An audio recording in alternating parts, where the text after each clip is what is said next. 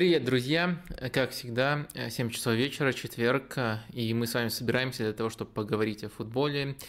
Сегодня, наверное, как как обычно, можно начать э, с некоторых оргмоментов, с некоторых новостей. Наверное, главная новость, э, напрямую связанная с каналом, это то, что наконец-то мы выложили в общий доступ э, подкаст с Константином Сониным, где очень подробно говорили про экономику футбола, в частности, про финансовый фэрплей. Очень рекомендую вам послушать. Мне кажется, что это один из самых удачных вообще выпусков за все время. Ну и у меня, конечно, такая абсолютно фанбойская реакция была, когда мы записывали.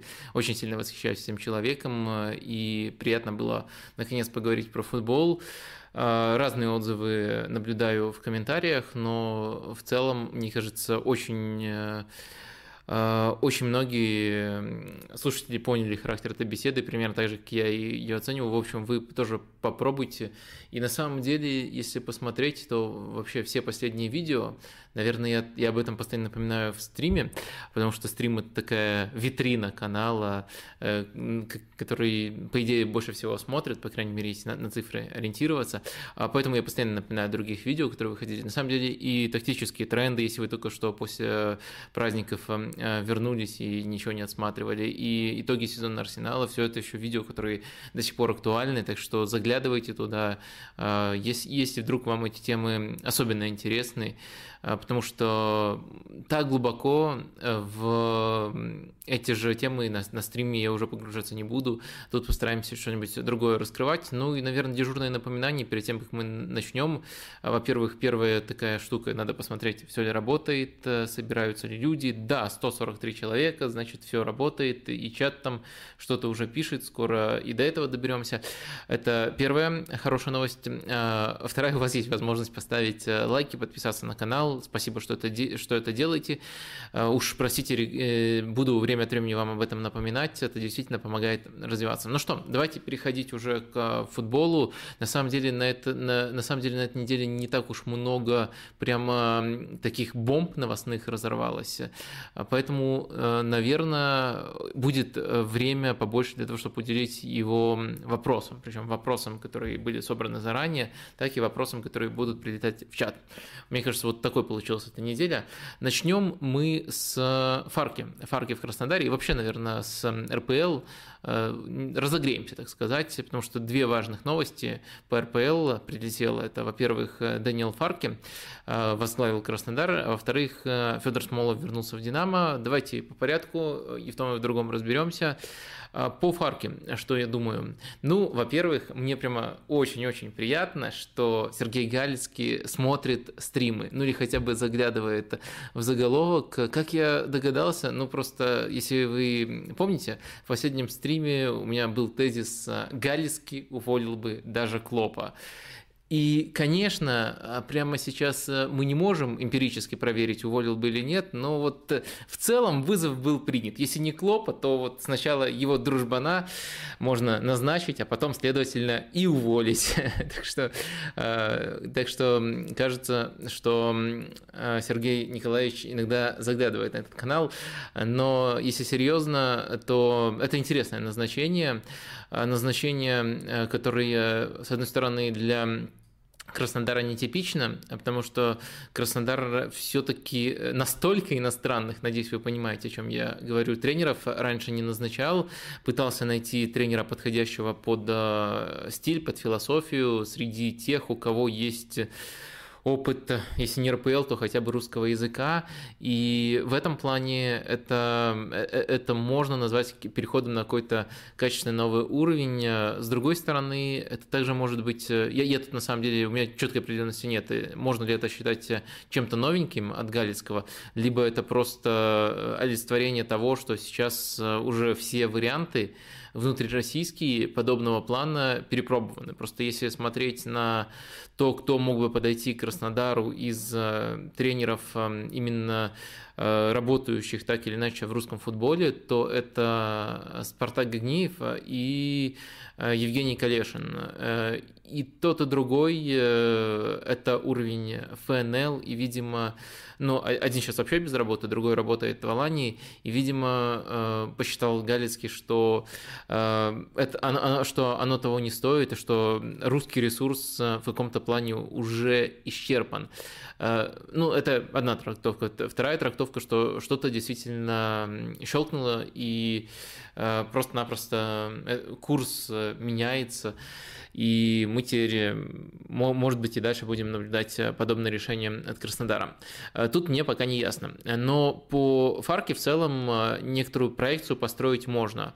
Наверное, если говорить о главном, я бы выделил то, что его никак нельзя назвать типичным немецким тренером. То есть у нас есть уже портрет немецкого тренера, такого типичного, среднестатистического, и, наверное, даже это уже такой бренд, это модно сейчас приглашать немецких тренеров, и РПЛ лишь олицетворяет это, но вот эм, э, Фарки, я, я считаю, что в этот шаблон не, не впишется. Давайте сначала разберемся с шаблоном. Шаблон – это зонный прессинг, а, команда будет очень хорошо организована без мяча. Скорее всего, так или иначе будет звучать слово вертикальность. Это, это все еще очень модно в Бундеслиге.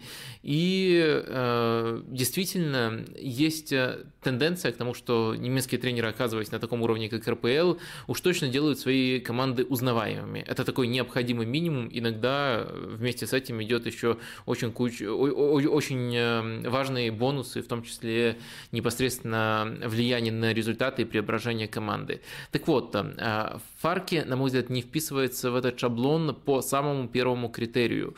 Он не про прессинг, он не умеет завоевывать территорию. Вот, наверное, главное качество немецкой тренерской школы – это умение завоевывать территорию, умение направлять чужие атаки и умение прессинговать иногда вообще радикально высоко, а иногда в зоне, где чаще всего находится мяч, но всегда очень интенсивно и очень организованно. Прессинг, на мой взгляд, э, очень проблемный с точки зрения, э, с точки зрения футбола Фарки Э, сторона. Э, в... И, кстати, это отчасти объясняет, почему мы, по сути, знаем э, двух разных фарки. Одного фарки, который ставит на колени Championship с достаточно сильным Норвичем, но все-таки не, сам, не самой богатой командой этой лиги, играя в зрелищный футбол. И вторая, вторая версия – это фарки в АПЛ, который просто проваливается. И, опять же, в первый сезон можно было списать на нехватку ресурсов, на то, что Норвич был самый бедный на фоне остальных команд РПЛ и не стремился показывать какие-то амбиции на рынке, но все равно, мне кажется, Фарке не выжил из этого ресурса максимум, не, не дал скажем так, эм, реальный бой, э, даже не какому-то конкретному сопернику, а просто за, за право остаться э, в АПЛ, и второй раз все проявилось еще хуже.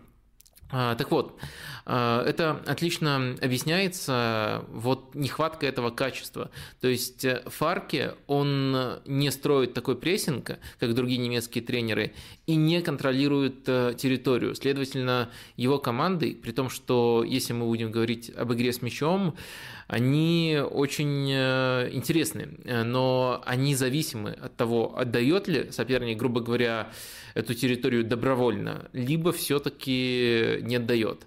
Э, честно говоря, мне кажется, что у Краснодара была чуть более примитивная логика, э, которая сводилась к тому, что Фарки очень хорош в чемпионшипе, и э, чемпионшип по уровню, наверное, ближе к РПЛ, чем АПЛ, поэтому не страшно его назначать. Но мне кажется, для полноты картины Для полноты картины нужно было все-таки постараться разобраться, максимально э, четко вникнуть в характер того, почему фарки настолько разные в АПЛ и в чемпионшипе.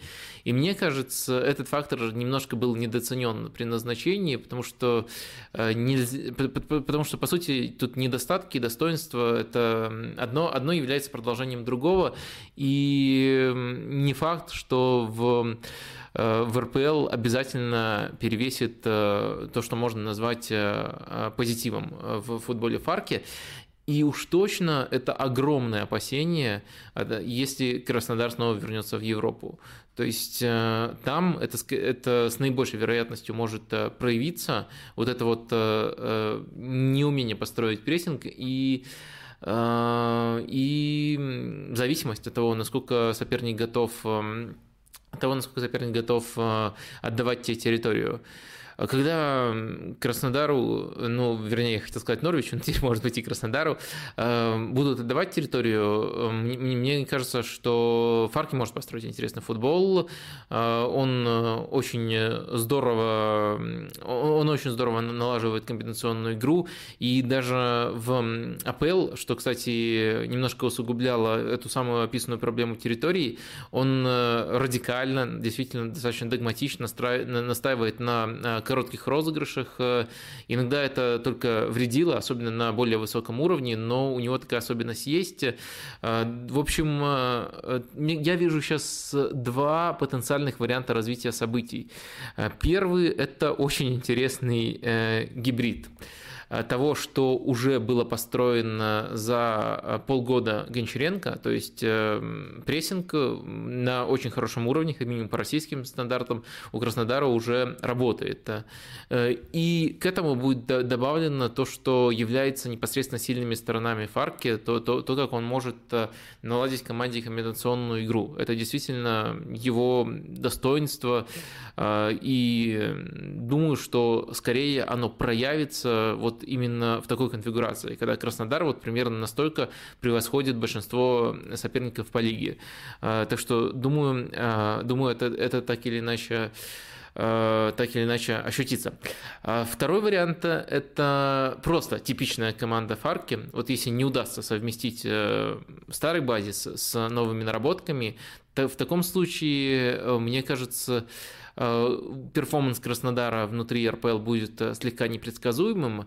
Э, Все еще не знаю, что, что является в данном случае лучшим индикатором чемпионшип или АПЛ. Да, понятное дело, что чемпионшип лучше подходит, но является ли он прямо стопроцентным индикатором того, как, как это будет переноситься в РПЛ, я тут не так сильно уверен на, на самом деле. И ко всему этому добавляется еще тезис, который очень неплохо в тексте по мотивам ухода Гончаренко раскрыл Саша Дорский, а, тезис о том, что состав Краснодара сейчас не так уж хорошо подходит э, под э, футбол с короткими розыгрышами, не так хорошо, как принято считать. По российским меркам все еще норм, но эм, мне кажется, некоторые ограничения накладывались именно из-за характера футболистов. Понятное дело, что все равно можно настаивать на таком футболе, все равно можно до определенного уровня его доводить, не обязательно э, любой ценой вертикализировать игру, но а, все-таки, э, мне кажется, э, кадровые проблемы, если мы говорим именно о таком стиле, о краснодарском стиле, таком классическом краснодарском стиле,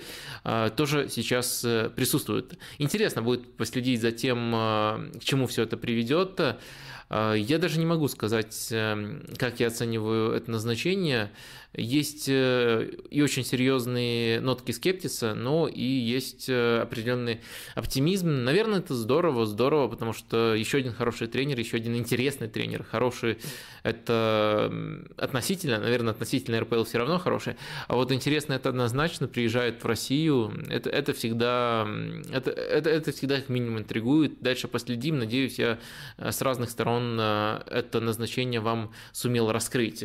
Но есть еще несколько дополнительных вопросов, э, которые, на мой взгляд, тоже заслуживают внимания. Один из них э, звучит таким образом э, так и сформулировано. Вопрос в догонку по фарке. Что должно произойти, чтобы всякие мостовые и кончельскисы перестали говорить «опять привезли непонятно кого»? Как искоренить юран-патриотизм? От, от Бориса Купаева этот вопрос. И мне кажется, пускай он не, не столько относится напрямую к Варке, но он поднимает действительно важную проблему и снова вот эти вот э, нотки, они э, прослеживаются.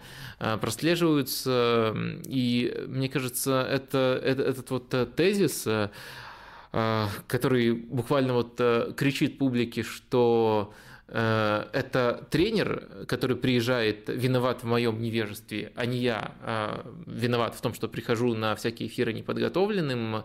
И то, что этот тезис еще считается нормальным, и то, что его так регулярно абсолютно разные, скажем так, эксперты ретранслируют, мне кажется, это, хоро... мне это, мне это кажется хорошим олицетворением кризиса, который есть сейчас э, э, в, в как это на русском называется, в английском это их называют пандитс, э, но, в общем, э, ну, наверное, так, так и назовем экспертство. В, в э, телевизионном экспертстве есть определенный кризис. На эту роль э, абсолютно логично, и так устроено практически во всех странах. В первую очередь э, претендуют экс-футболисты, но в России, мне кажется, просто-напросто недостаточно высокая конкуренция и недостаточно высокая планка требований. И одно, мне кажется, немножко вытекает из другого. Э, я говорю о том, что если э, в Англии есть э, очень четкий, скажем так, набор правил, которые нужно выполнять для того, чтобы работать на Sky Sports или там, на BT Sport или даже на BBC в футбольной программе, и тебя очень легко заменить, если ты из этого, если ты из этого набора правил э, что-то не учитываешь. Э, это касается и банального дресс-кода, это касается и специальных занятий по речи, которые, как правило, оплачиваются каналом, который нанимает того или иного эксперта. И это, безусловно, касается подготовки. То есть э, просто перенести себя в студию недостаточно. Я в первую очередь, конечно, сравниваю с английской ситуацией, но я думаю, в большинстве европейских стран все примерно так же устроено. Э, и в такой ситуации мы получаем, э, мы, мы, мы, мы получаем картину, где даже те, кто может быть э, по мышлению э, и не сильно отходит от российских, от российских футболистов, понятное дело, не всем суждено быть Каргерами и Невилами, но все-таки а, даже те, кто находится примерно на таком же уровне мышления, все равно лучше а, раскрываются. Просто потому, что следуют простым правилам, просто потому, что лучше и плотнее готовятся к эфирам, работают с редакторами. И, наверное, важно, понимать, важно общее понимание, которого нету на российском телевидении, откуда вот чаще, чаще всего всплывают такие тезисы, а, общее понимание того, в какой роли кто выступает. А, ну, например, э, есть Пол Мерсон, а есть Гарри Невилл, и более разных людей, и тот и другой выступают на Sky Sports, просто невозможно найти. Один – это такой э, бывший алкоголик, который э, очень простенько все формулирует и озвучивает практически мнение с дивана. Ну, понятное дело, что это Пол Мерсон, и даже у него есть тоже определенные нотки ксенофобии. Но, по крайней мере, от него никто другого и не ждет. Э, никто не ждет, что он будет что-то другое исполнять, и они понимают, что если есть один Пол Мерсон, то его должен разбавить э, э, кто-то намного более серьезный. Э, есть нечто среднее, там Рой, Рой Кин, допустим. Понятное дело, у него очень многое будет объясняться а в наше время, о психологии, а вот сейчас все, все совсем не так, но в то же время он, безусловно, понимает тактическую сторону игры и тоже может там анализировать есть, э, и есть там другой полюс, э, непосредственно Невилл и Каргер. Э, есть Джейми Реднап, которого очень трудно раскусить. Он всегда говорит банальности, но все-таки добавляет к ним какие-то показательные примеры, которые так или иначе связаны с его футбольными знакомствами, либо с его футбольной карьерой. В общем, там есть это четкое понимание, а у нас такое ощущение, что нет этого четкого понимания, во-первых. Во-вторых, нет дополнительной работы. И дальше мы, по сути, сталкиваемся с ситуацией, когда вот эти вот э, люди, которые должны отвечать за, эксперт, за экспертство, они могут сами выбирать все роли, и они выбирают просто самую простую, самую шутовскую роль, которая не требует э, глубокого погружения в футбол, которая не требует часто его смотреть, и в итоге вот мы наблюдаем часто вот такую самую примитивную и, на мой взгляд, конечно же, абсолютно дебильную реакцию. Стоит отметить, что в этом э, море хаоса, конечно, находятся люди, которые умудряются выделиться с позитивной стороны. Конечно, самый яркий пример э, это Валерий Карпин, э, который, понятное дело, не совсем уже был бывшим игроком, уже был практикующим тренером, когда он работал э, на Матч ТВ, но э, все-таки он значительно отличался от этого шаблона, и одна из причин, почему он значительно отличался, это как раз-таки опыт работы на испанском телевидении, который у него еще раньше появился. Есть Андрей Аршавин, и тоже кажется, что, наверное, это непростое совпадение, что он Э, какую-то часть карьеры провел в Англии и наверняка э, смотрел, как устроено английское телевидение. А, безусловно, просто посмотреть э, недостаточно, нужно еще определенное желание, определенные, может быть, даже какие-то природные таланты, но все-таки у него тоже значительные отличия от тех экспертов, который хочет собрать в кавычки.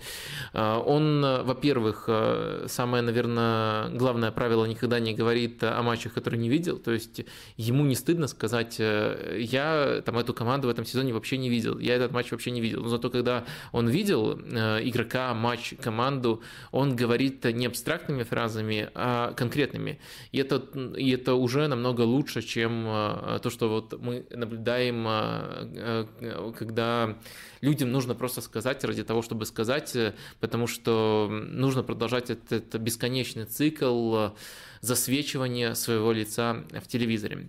К сожалению, вот сейчас такая печальная ситуация. У меня спросили о причинах, э, и я думаю, что я достаточно подробно ответил. Там еще был вопрос, как искоренить все это. Я думаю, тут тоже можно в моем ответе о причинах прочитать определенный план по искоренению этого. Понятное дело, э, тут э, определенную роль играют финансы. То есть, э, чтобы все было Э, в, идеале нужно, чтобы, чтобы телевидение могло, ну, может быть, не напрямую, но хоть как-то конкурировать э, по деньгам с тем, что эти же люди могут зарабатывать э, в клубе. Тогда-то в футбольном клубе, если они действительно востребованы. Потому что сейчас такой конкуренции нет, и очень часто приходят люди, которые просто-напросто никому, кроме как вот на телевидении, из-за того, что у него есть статус какого-то экс-кого-то, они никому, кроме этого, по сути, и, не нужны, и готовы приходить э, за относительно скромную, э, скромные гонорары. Но, э, или даже иногда вообще просто, чтобы напомнить о себе. Это проблема, но, безусловно, это не главная проблема, и просто вниманиями это не решить. Следующие шаги, которые тоже уже частично были упомянуты, я думаю, они достаточно очевидны. Во-первых, нужно балансировать, во-вторых, может быть, не говорить даже напрямую об этом экспертам, но давать им роли. И в рамках этих ролей действительно создавать более сбалансированную картину. Тогда, может быть, мы меньше будем таких абсурдных высказываний слышать.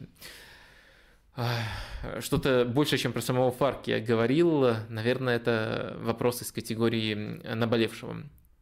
Э, Смолов Динамо, давайте тут покороче, потому что э, тут, мне кажется, не так уж много почвы для рассуждения.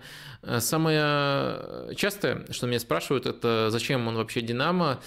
Я не могу сказать, что в ситуации, когда есть Грулев и Тюкавин, Динамо отчаянно нуждался в нападающем.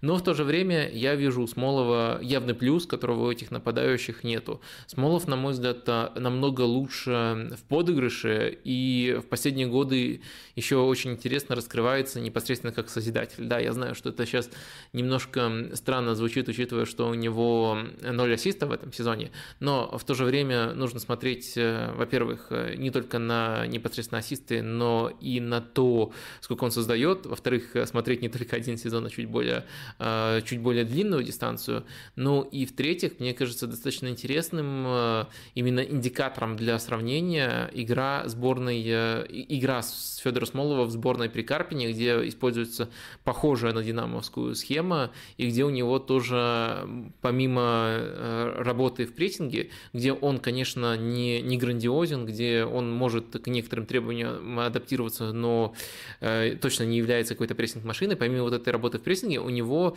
э, были еще креативные функции. Он э, отходил в опорную, и особенно в матчах против не топовых соперников, где нужно было атаковать позиционно, он очень неплохо оттуда созидал. Был матч с Кипром у него, по-моему, там две голевые передачи как раз-таки отдал, причем э, очень типологические передачи, э, где вот именно это движение в опорную и игра в роли форварда-созидателя использовалась. Э, Тюкавин, мне кажется, может быть неплох в подыгрыше, когда нужно оперативно отыграться с кем-то из партнеров, но вот подобные вещи, когда нужно самостоятельно отходить, разворачиваться, созидать, он пока исполнять не способен. Вот Смолов, мне кажется, в этом плане дает Динамо больше опций. Конечно, есть э, и обратная сторона. Мне все-таки кажется не очень классная ситуация, когда ты возвращаешь в команду возрастного футболиста и таким образом немножко останавливает возрастного футболиста, который по текущему состоянию не превосходит на голову тех, кто с тем, тех, с кем он будет конкурировать. Да, есть конкретное качество, которое он может дать Динамо, и да, возможно, это было некоторой проблемой для Динамо, вот именно нехватка такого качества, потому что не могу сказать, что позиционная атака – это сильная сторона Динамо, особенно на фоне прогресса абсолютно во всех аспектах других, которые есть эм, Э, при Шварце, но э, в то же время, мне кажется, может быть не совсем долгосрочно правильным ход э, такой с возвращением, когда есть молодой футболист, которому нужно прогрессировать, я про Зюкавина, конечно же, и разместить их сразу, ну, мне кажется, все-таки немножко проблематично. Грулев-то может играть на фланге, и на самом деле сейчас очень хорошо укомплектована атака Динамо, скорее тут за индивидуальный прогресс немножко немножко э, беспокоюсь у конкретного футболиста. А, но э, в целом, наверное, эту сделку можно назвать э, выгодной для всех. Очень много пишут о том, что Федор пошел на существенное понижение зарплаты для того, чтобы вернуться в «Динамо». И в таком случае, наверное, учитывая, что есть четкое качество, которое он может «Динамо» предоставить, наверное, в этом трансфере для «Динамо» есть переход, есть смысл в трансфере, есть переход, в этом трансфере есть есть э, смысл, э, но все-таки, э, но, но, но все-таки некоторые сомнения у меня есть. Может быть, мои сомнения связаны с тем, что я не верю в Динамо как команду, которая будет бороться до конца за чемпионство. Просто если Динамо делает этот трансфер как возможность как, как трансфер, который чуть увеличит их чемпионский потенциал, то есть уже видят у себя команду готовую для такого рывка и хотят поставить очень многое на вторую часть сезона, тогда может быть э, в этом трансфере еще больше смысла, чем, э, вот, чем я сейчас обрисовал. Но я в такой команде, э, в Динамо такую команду, к сожалению, не вижу. Мне кажется, по качеству футбола между Зенитом и Динамо очень ощутимая разница. Может быть, я ошибаюсь. Может быть, уже через полгода этот трансфер оправдается. Но если только игровую сторону анализировать, а не какое-то долгосрочное развитие, то, мне кажется, в, в этом трансфере все-таки смысл есть. Для Локомотива тоже есть. А вот именно в этом шаге, а в том, что Смолов уходит, немножко расчищается зарплатная ведомость и очередная возможность взять футболиста, который будет лучше подходить под то, что в Локомотиве сейчас строится, скажем так, про, под продолжение проекта Ранника. Да, у этого проекта и у футболистов, которые по него приглашаются, у большинства, наверное, сейчас пока не самая высокая репутация, но, на мой взгляд, если ошибки делаются, то они делаются уже на следующем шаге. То есть сам уход, допустим, Крыховика, сам уход Смолова в рамках подобного проекта – это не ошибки. А, если это удается еще относительно выгодно провернуть, это, наоборот, локальные, но успехи. А, но это не означает то, что если ты вот сделал правильный первый шаг, что ты обязательно сделаешь правильный второй и сможешь а, подобрать идеальное звено именно вот под систему, которую строишь, на замену, высводи, высводи, освободив, простите, освободив какой-то ресурс за счет ухода вот такого более опытного игрока. Так что для Локомотива я тоже в этом вижу смысл смысл, но интересно посмотреть, каким будет следующий шаг. Что ж, много я разговариваю сам с собой, пора бы к этому разговору и вас тоже все-таки подключить. Да, вас уже больше, чем 500 человек. 501 человек – это больше, чем 500 человек. Э, поэтому я напоминаю вам, что очень вы помогаете развитию проекта, если ставите лайки. Не забывайте про такую кнопочку. Можно еще подписываться. Кстати, э, внезапно, но в прошлый раз э, такая магия сработала. Я сказал, что, ребята, подписываться на канал – это удобно, если вы смотрите постоянно стримы. И прямо по меркам э, обычного темпа много людей подписалось. Спасибо вам. Э, так что, может быть, эта традиция продолжится. Давайте сейчас к вопросикам, которые в чат прилетают, перейдем. Так.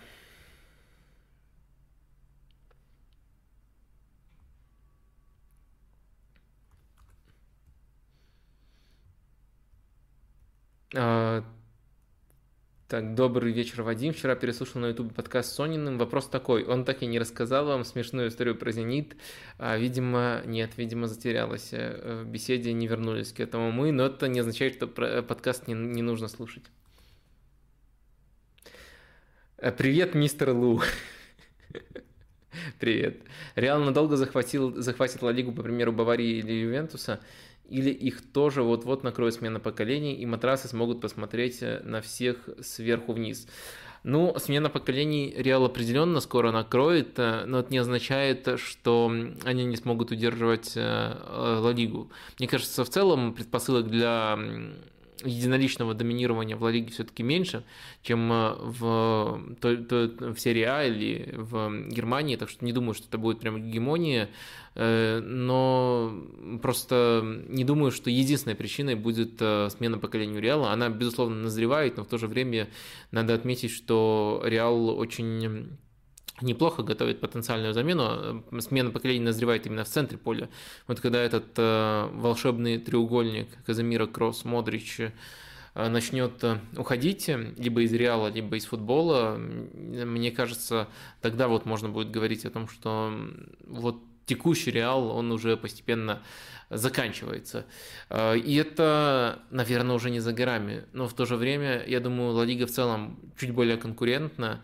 А Реал, при всем уважении, еще ни одного сезона, пожалуй, не выдал на том запредельном уровне доминирования, на котором находилась Бавария и какое-то время Ювентус. То есть вот эти вот стандартные 90 плюс очков, ну, там, либо в Бундеслиге чуть меньше с поправкой на то, что там 34 тура. А вот Реал, эм, даже когда выигрывал свои чемпионства, он все-таки не показывал такого, такого уровня, тем более не показывал хотя бы два года подряд такого уровня. Так что и конкурентность Ла Лиги, и смена поколений, и то, что Барселона и, возможно, Атлетика потянутся, все это, мне кажется, не позволит Реалу прямо надолго захватить. Так. Э, вопросов топ. В 90-е, э, в 90-е 2000-е издания Pressball и Sport Express э, в обзорах игр ставили оценки. В эпоху интернета оценки исчезли. Почему? Никому не интересно, всех победили Опта, Хускорт и прочие. А, а, так, ну, честно говоря, я просто не считаю уже очень давно пресс-бол и Спортэкспресс, чтобы смотреть. Может, там действительно до сих пор ставят оценки. В Англии на важные матчи ставят, но не заморачиваются тем, чтобы ставить на, на каждый матч. Во Франции есть Ликип, который ставит оценки, еще там очень э, ценит э, свой имидж. Они там каждую десяточку считают, их не так уж много в истории было. Хотя в последние годы они начали немножко, немножко злоупотреблять сам, сам, самым максимальным баллом, и поэтому ставить его чаще, чтобы там, это собирало клики, потому что каждая следующая десятка ликипа на определенном этапе собирала клики. Вот такое, такое было только 4 раза в истории раньше, а сейчас снова поставили. Но в последние годы, мне кажется, они немножко за, за сенсациями погнались. В Италии ставят оценки, и эти оценки неоднократно были э, предметом для иронии в нашем с Игорем подкасте, поскольку ну, они очень сильно э, подогнаны под протокол матча, скажем так. Э, ну, почему это уходит? Ну, во-первых, как мы видим, это не везде уходит. Во-вторых, наверное, нужно говорить не о том, что победила альтернатива в виде там, оценок Хускорда, потому что, не знаю, по-моему, никто, кроме Черданцева, оценки Хускорда э, особо не котирует. Ну уж люди, которые хоть немножко разобрались, э, как они формируются, понимают, что это в лучшей степени отражение активности. А активность это не всегда полезность, это не всегда уровень игры. Э, и я не думаю, что они серьезно повлияли. Я думаю, что, скорее всего, наиболее серьезно повлиял интернет. И он лучше показал, на какие форматы спрос есть, какие форматы надоедают, на какие форматы спроса вообще нету. И, следовательно, в современных реалиях оценки, это, если ориентироваться вот именно на этот э, критерий, э, оценки это востребованный формат, но только на самые большие матчи. Причем это не может быть единственной формой обзора. Есть более популярные формы того, э, того как можно рассказать о матче. Но если ты хочешь со всех сторон раскрыть, а вот э, британские таблоиды, конечно же, раскрывают с очень разных сторон каждую топовую игру английскую, вот там все еще возможен такой формат оценок. В других странах, мне кажется, они еще продолжают существовать из-за определенной верности традициям. А так, э, мне кажется, скорее вот именно интернет погубил этот формат, а не возникновение альтернатив.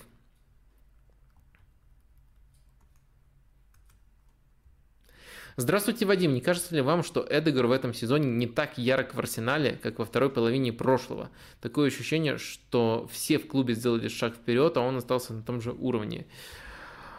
Э, ну, с одной стороны, я с вами могу немножко согласиться, потому что у Эдегора были проблемы на самом стартовом этапе после возвращения в клуб, и был даже отрезок, когда он садился на лавку, но если взять э, последние пару месяцев, то и близко нельзя так сказать. Если я ничего не путаю, я просто не очень котирую эту награду, э, но он, по-моему, номинирован на звание лучшего футболиста декабря э, в, вообще во всей АПЛ.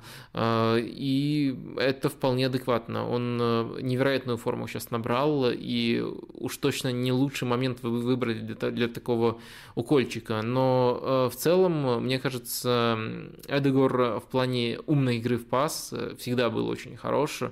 Э, просто на определенном этапе ему э, не хватало, наверное, уверенности и результативных действий. То есть вроде как у него по более продвинутым метрикам все было в порядке, но э, все-таки важно для того, чтобы, в том числе для того, чтобы отвечать критикам, еще и баллы результативности набирать.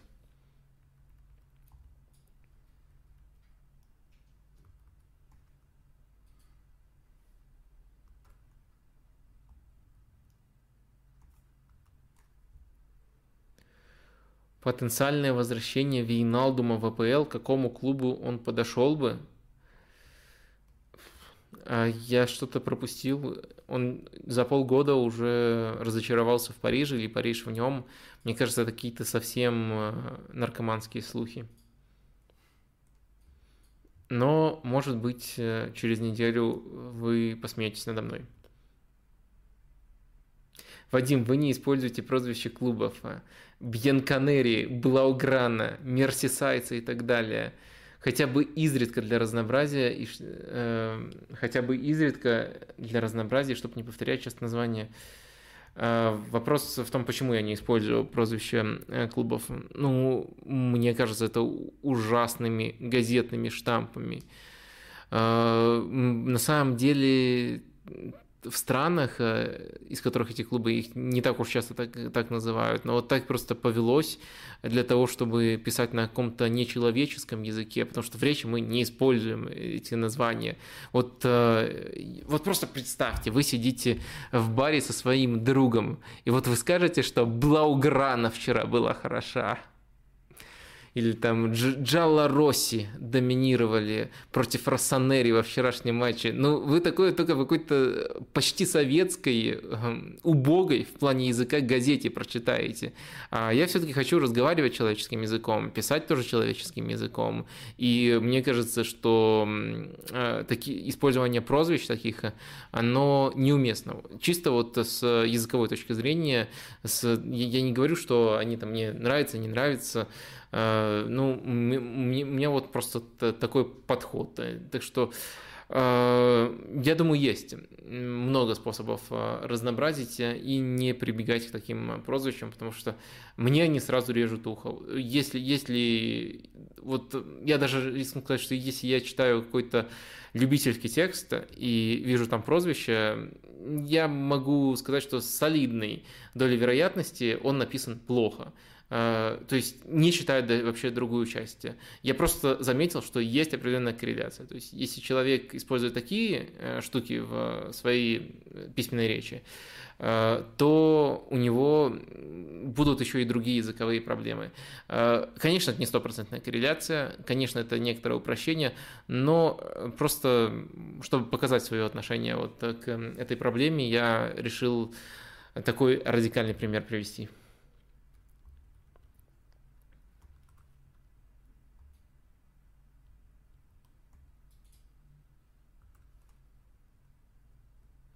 Ой, вопрос, который даже засчитывать не хочется, а, и на который у меня нет ответа, но который явно привлек мое внимание. Вадим, как думаешь, повлияет ли возможная смерть Райолы на ближайшее будущее его клиентов а, и положение агента в целом? А, не думал, желаю Мина здоровья, и пока давайте не будем рассуждать на эту тему.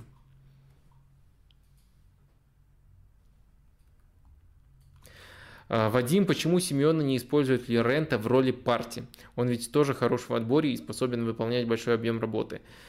Ну, во-первых, потому что лучшая роль Юрента, даже лучшие роли Юрента – это позиции намного более атакующие, и в таком случае Атлетика лишится этих качеств его. Так-то, да, с вами можно согласиться. Он значимый этап карьеры провел как опорник, он э, очень многому учился у Хаби Алонса, э, но это, мне кажется, все-таки меркнет на фоне того, как он раскрылся абсолютно в других ролях. То есть центральный полузащитник с динамикой динамичными рывками на правый фланг, непосредственно фланговый игрок или э, даже второй нападающий в связке. Вот в этих ролях он был прямо очень-очень хорош, и мне кажется, Семен не хочет этого терять. А второй момент, все-таки Семен как раз-таки после ухода партии затеял очень интересные эксперименты, которые привели и к смене формации в итоге, и к чемпионству. Так что, думаю, учитывая, что Атлетика стал лучше без партии, смог, вернее, э, скажем так, пойти путем, который в итоге сделал их лучше, потому что в самых первых матчах без него были огромные проблемы. Э, мне кажется, в том числе поэтому не особо стремится к этому возвращаться Симеоне.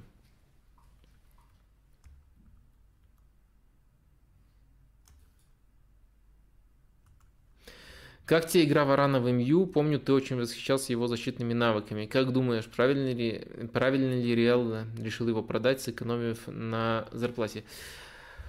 А, игра Варана в МЮ мне нравится, когда он здоров, но он здоров недостаточно часто. Вот, вот, так просто, я думаю, э, можно сформулировать. Что касается правильности хода Реала, э, думаю, он был рискованным, потому что не было гарантий, что Милитау давайте забудем матчи этого года, но Милитау очень сильно прибавил. Вот не было гарантии, что он так прибавит, э, и э, сразу и Рамоса, и Варана терять Это было очень рискованным ходом, но все-таки, мне кажется, в итоге Реал выиграл. То есть это не тот ход, который можно было вот еще летом сказать, что, это, что тут есть гарантированные победители и проигравшие, но сейчас Реал, я думаю, над всеми посмеивается. И у них через какое-то время, но все-таки сильная связка сформировалась. И Варан слишком часто травмируется. И Рамос, ну, Рамос вообще, не будем о грустном.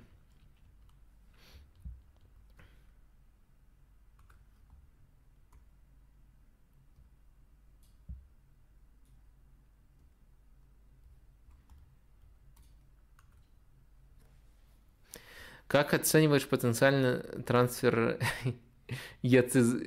Яцизы в ЦСКА? Наверное, Языджи. Выше по уровню, чем Влашить. Э, я бы не ставил его выше по уровню, чем Влашич. А, мне кажется, немножко его переоценивают э, в том плане, что ну, он совсем никакущий без мяча. И это одна из главных причин, почему он э, там выходил на Лигу Европы, делал яркие хитрики и в целом с точки зрения креативности, с точки зрения неординарных действий в атаке выделялся практически каждый раз, когда получал время, но так и не стал игроком основы в Лиле ни в этом сезоне, ни в прошлом, в чемпионском. Для Лили очень важна оборонительная структура, и сейчас раз, и особенно в прошлом году, и это ему очень-очень сильно мешало. Э, насколько это будет мешать ЦСКА, пока не совсем понятно. Конечно, такие нестандартные решения и попытка как-то адаптировать оборонительную игру, чтобы он э, не очень был сильно нагружен оборонительной работой. Э, это выглядит потенциально интересно, но сейчас это настолько однобокий футболист, э, что немножко боязно. Ну, как будто это такой немножко вообще футболист из прошлого. С одной стороны, есть его уровень технический, с другой стороны, есть вот эти вот явные, я бы даже сказал, вопиющие недостатки. Э, Влашич все-таки кажется мне и более вариативным, и более классным, и более сбалансированным футболистом. Э, так что есть определенный скепсис, но с другой стороны, это яркий игрок. Вот э, я и про Фарки говорил, яркий. Не факт, что хороший, но яркий. И вот э, про EZG, наверное, то же самое могу сказать. Наверное, это хорошо для чемпионата, когда такие личности, игроки, тренеры все-таки появляются, но идеализировать их и считать такой подход единственно правильным, конечно же, не стоит.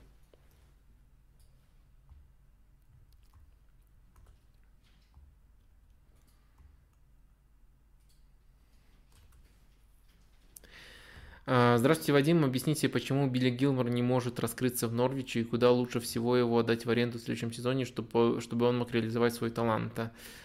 А, ну, тут я вижу пару аспектов. А, первый – это фактор Фарки. Сегодня что-то мы про него много говорим. На определенном этапе Фарки просто перестал ему доверять без очень без внятных обоснований, почему так происходит. Одна из причин, возможно, в том, что Матиас Норман пришел уже после, после Э, после него в команду, после Гилмора, и в каком-то плане они друг друга немножко дублируют, э, и Фарке, другому, достаточно хорошему, интересному игроку на этой позиции, в итоге доверял. Э, что касается периода при Денис Смите, то я определенный ренессанс наблюдаю у Билли Гилмора, и уж точно, даже есть, если бы была такая опция, его не стоит сейчас отзывать и отправлять в другую команду, так что думаю, что Норвич все еще хороший вариант, и динамика положительная все-таки у Билли Билли Гилмора присутствует. Давайте последим подольше. Да, конечно, на контрасте с тем, как, допустим, другой э, арендованный Челси игрок Конор Галлахер раскрывается, да, это, это, это выглядит немножко Э, не круто. Или на контрасте с тем, э, как э, там Сауль выходит и иногда получает время непосредственно за Челси, это выглядит не, не очень круто. Но все-таки это не какая-то линейная ситуация, и она меняется, и если говорить о самом неудачном отрезке при Фарке, там на самом деле очень многие перестали понимать его решение, и с, и с Канфелом очень внезапный конфликт был, который напряг даже руководство клуба, и был одним из э, одной из ступеней, которые в итоге привели к отставке э, Фарки. Так что я бы тут не драматизировал ситуацию. Так, э, уже почти час мы с вами общаемся, а это означает, что пришло время напомнить вам о том, что у данного спонсора есть, у данного спонсора, у данного стрима есть спонсор.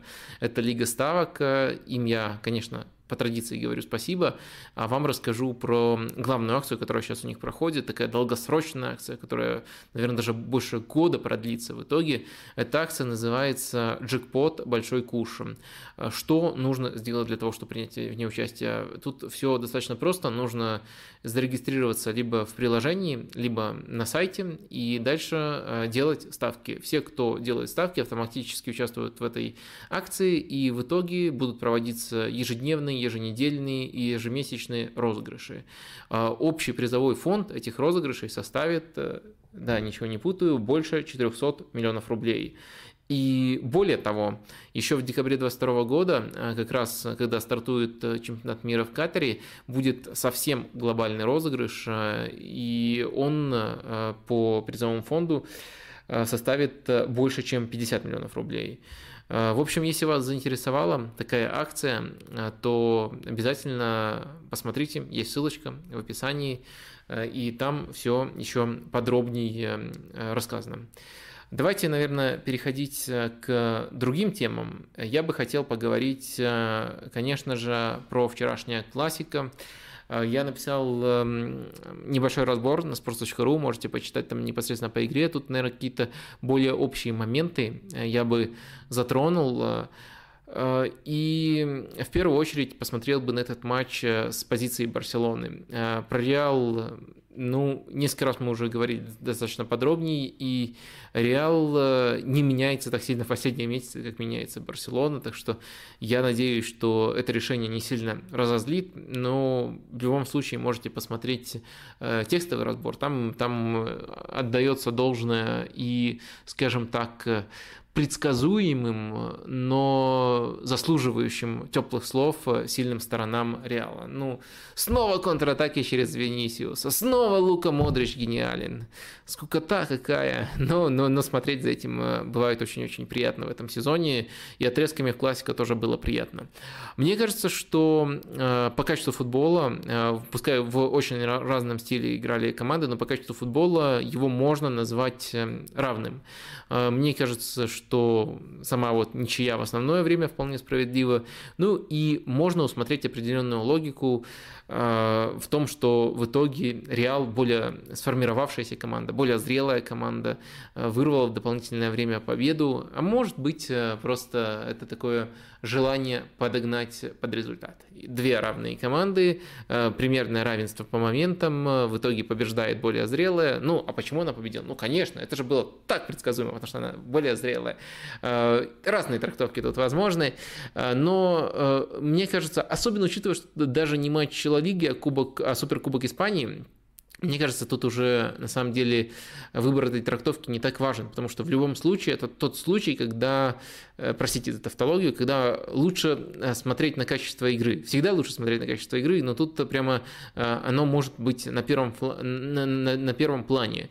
То есть неважно, хочешь ты там в в этот раз подогнать под результат, либо не хочешь, все равно тут э, матч ценен в первую очередь не как э, факт, что Реал вышел в финал Суперкубка.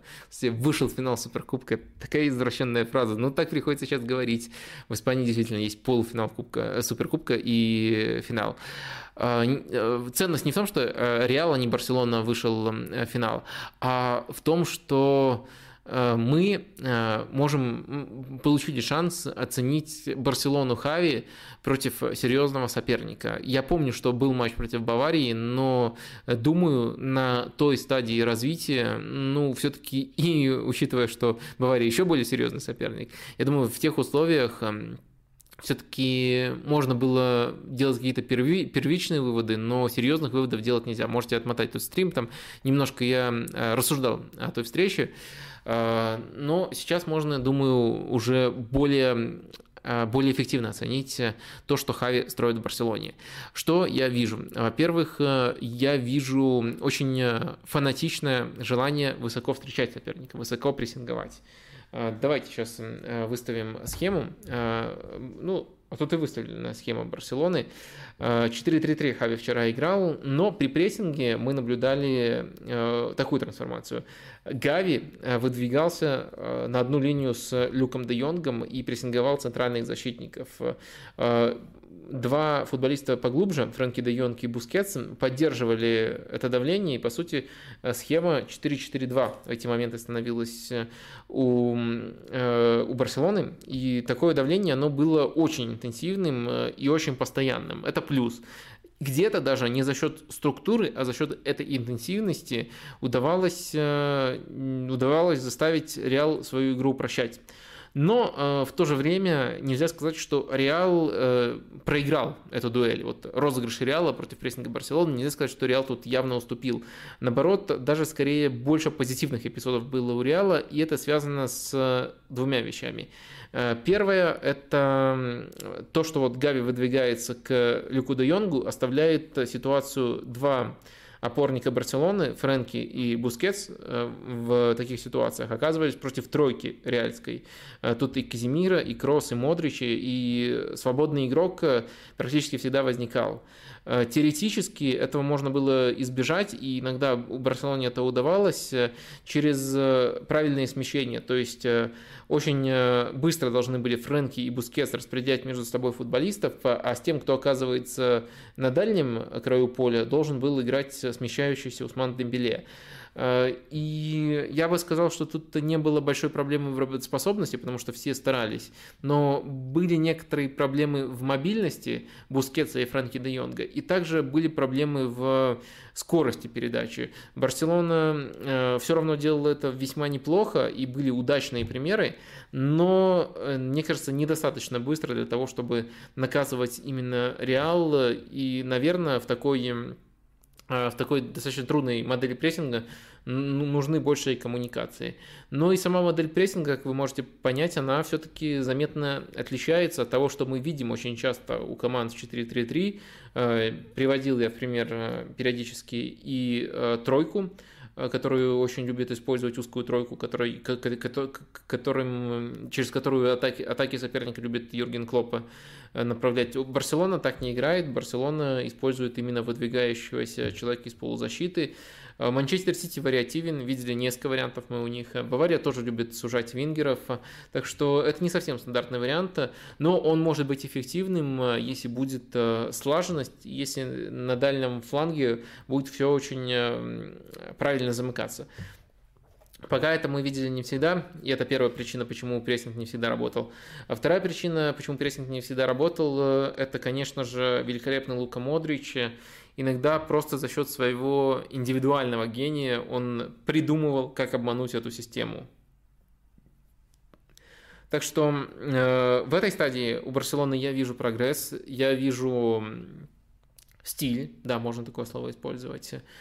И мне кажется, что в целом э, Барселона это испытание не провалила. А, вторая э, вещь, о которой нужно поговорить, это контроль. То, как Барселона пыталась контролировать центр поля, как пыталась контролировать этот матч.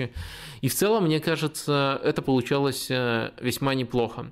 То есть у Барселоны, мы это тоже еще в первых матчах Хави, когда это только зарождалось, обсуждали, есть весьма четкая структура, и через эту структуру Барселона хорошо доставляет мяч на чужую треть.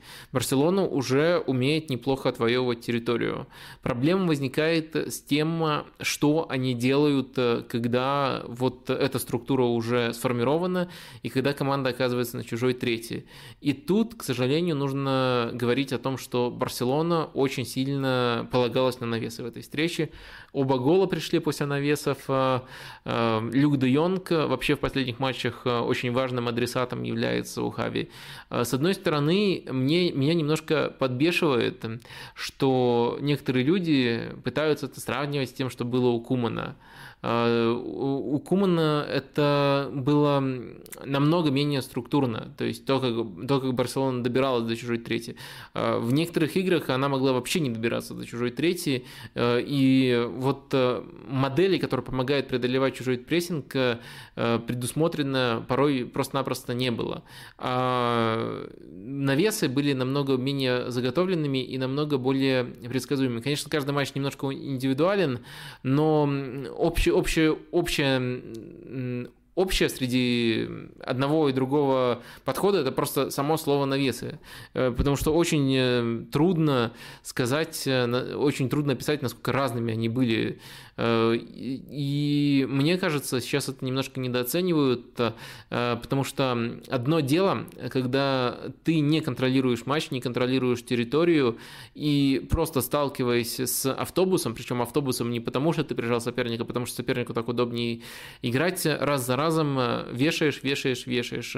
Другое дело, когда ты подчиняешь своему контролю многие матчи, уже способен делать таким образом, и э, да, в финальной трети тебе не хватает вариативности, и навес это один из приемов, причем э, обратите внимание, часто все-таки вешает э, игрок свободный. То есть сначала структура помогает создать свободу футболисту, который исполняет подачу, только потом следует подача, и из-за этого эти навесы оказываются опасными. Например, 18 навесов с игры Барселона исполнила в классика, 8 из них дошли до своего адресата в штрафной. Это весьма хороший показатель. Так что я думаю, все-таки тут важно проводить эту грань, но не уходить в другую крайность, не замалчивать э, то, что у Хави пока многое не получается, и что вот эти вот навесы, заточенность на них, нехватка вариативности – это одно из олицетворений. То есть э, одна неверная крайность – это говорить, что э, ха-ха-ха, Куман ведь точно так же играл. Нет, нифига не так же, если вы действительно смотрите матчи. Вторая крайность – это, это притворяться, что там у Хави уже сейчас там отлаженный классный позиционный футбол. И то, и другое не соответствует действительности, а баланс в таких вопросах, на мой взгляд, очень-очень важен. Вот примерно такая картина у нас, э, у нас э, складывается по Барселоне и Хави. Э, в целом равную игру, а я считаю, что классика получилась равным, равную игру против Барселоны, против Реала, простите, я думаю, можно считать таким промежуточным но э, все-таки успехом. Ну и, наверное, еще нужно отметить, что э, не очень понравилось мне, как в первом тайме Барселона пыталась сдерживать Венисиуса, вернее, давала ему делать абсолютно все, что заблагорассудится, потому что у Реала очень хорошо проходили контратаки, и Барселона не всегда была готова к тому, чтобы накрывать э, сразу после потери, и, с одной стороны, эта проблема могла привести к плачевному результату э, и по сути, создать картину, из которой Барселона уже не выбралась бы в этом матче. С другой стороны, э, во втором тайме мне понравилось небольшое преобразование, которое внес Хави. Он попросил сразу и Альбу, и Дани Алвиса сужаться и в итоге оставаться э, на протяжении большей части развития атаки, э, по сути, в роли ложных фулбеков, и это помогло лучше контролировать Реал во втором тайме.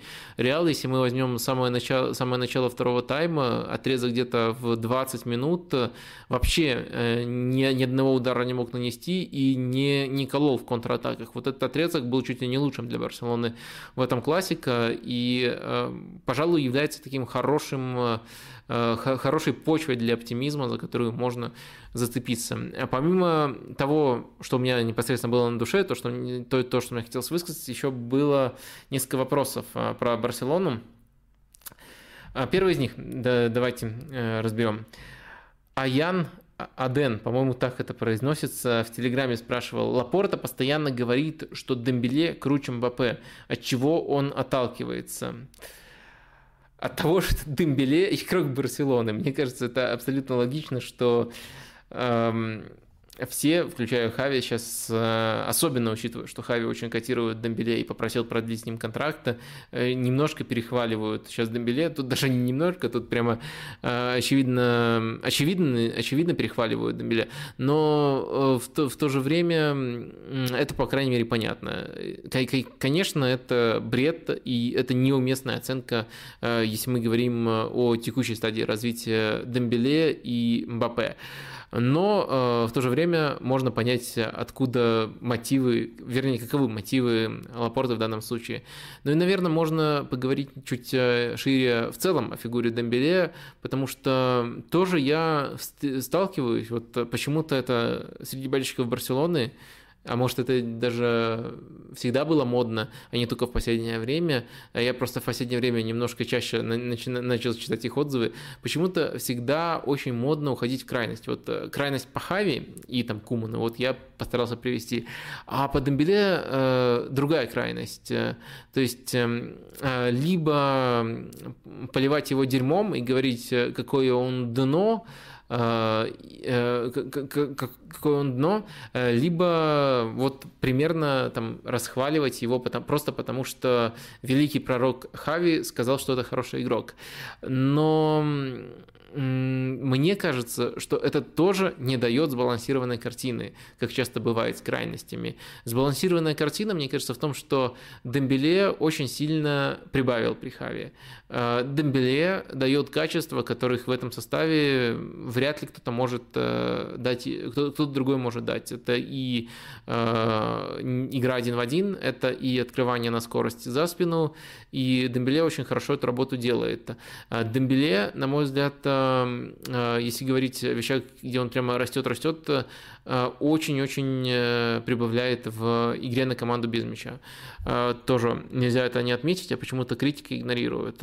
Но в то же время нельзя, исходя из вот этих входных данных, этого прогресса, говорить, что он молодец и справедливо требует там, свой сумасшедший контракт.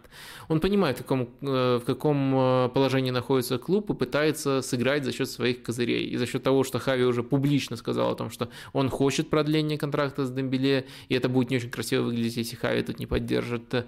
И из э, финансовой ситуации Барселоны, которую, которую мы разбирали частично на прошлом стриме, э, и там есть некоторые намеки изнутри клуба, которые сводятся к тому, что продлить Дембеле именно с точки зрения маневрирования внутри финансовой ситуации клубу выгоднее, э, чем э, его сначала продать и потом купить вместо него другого игрока.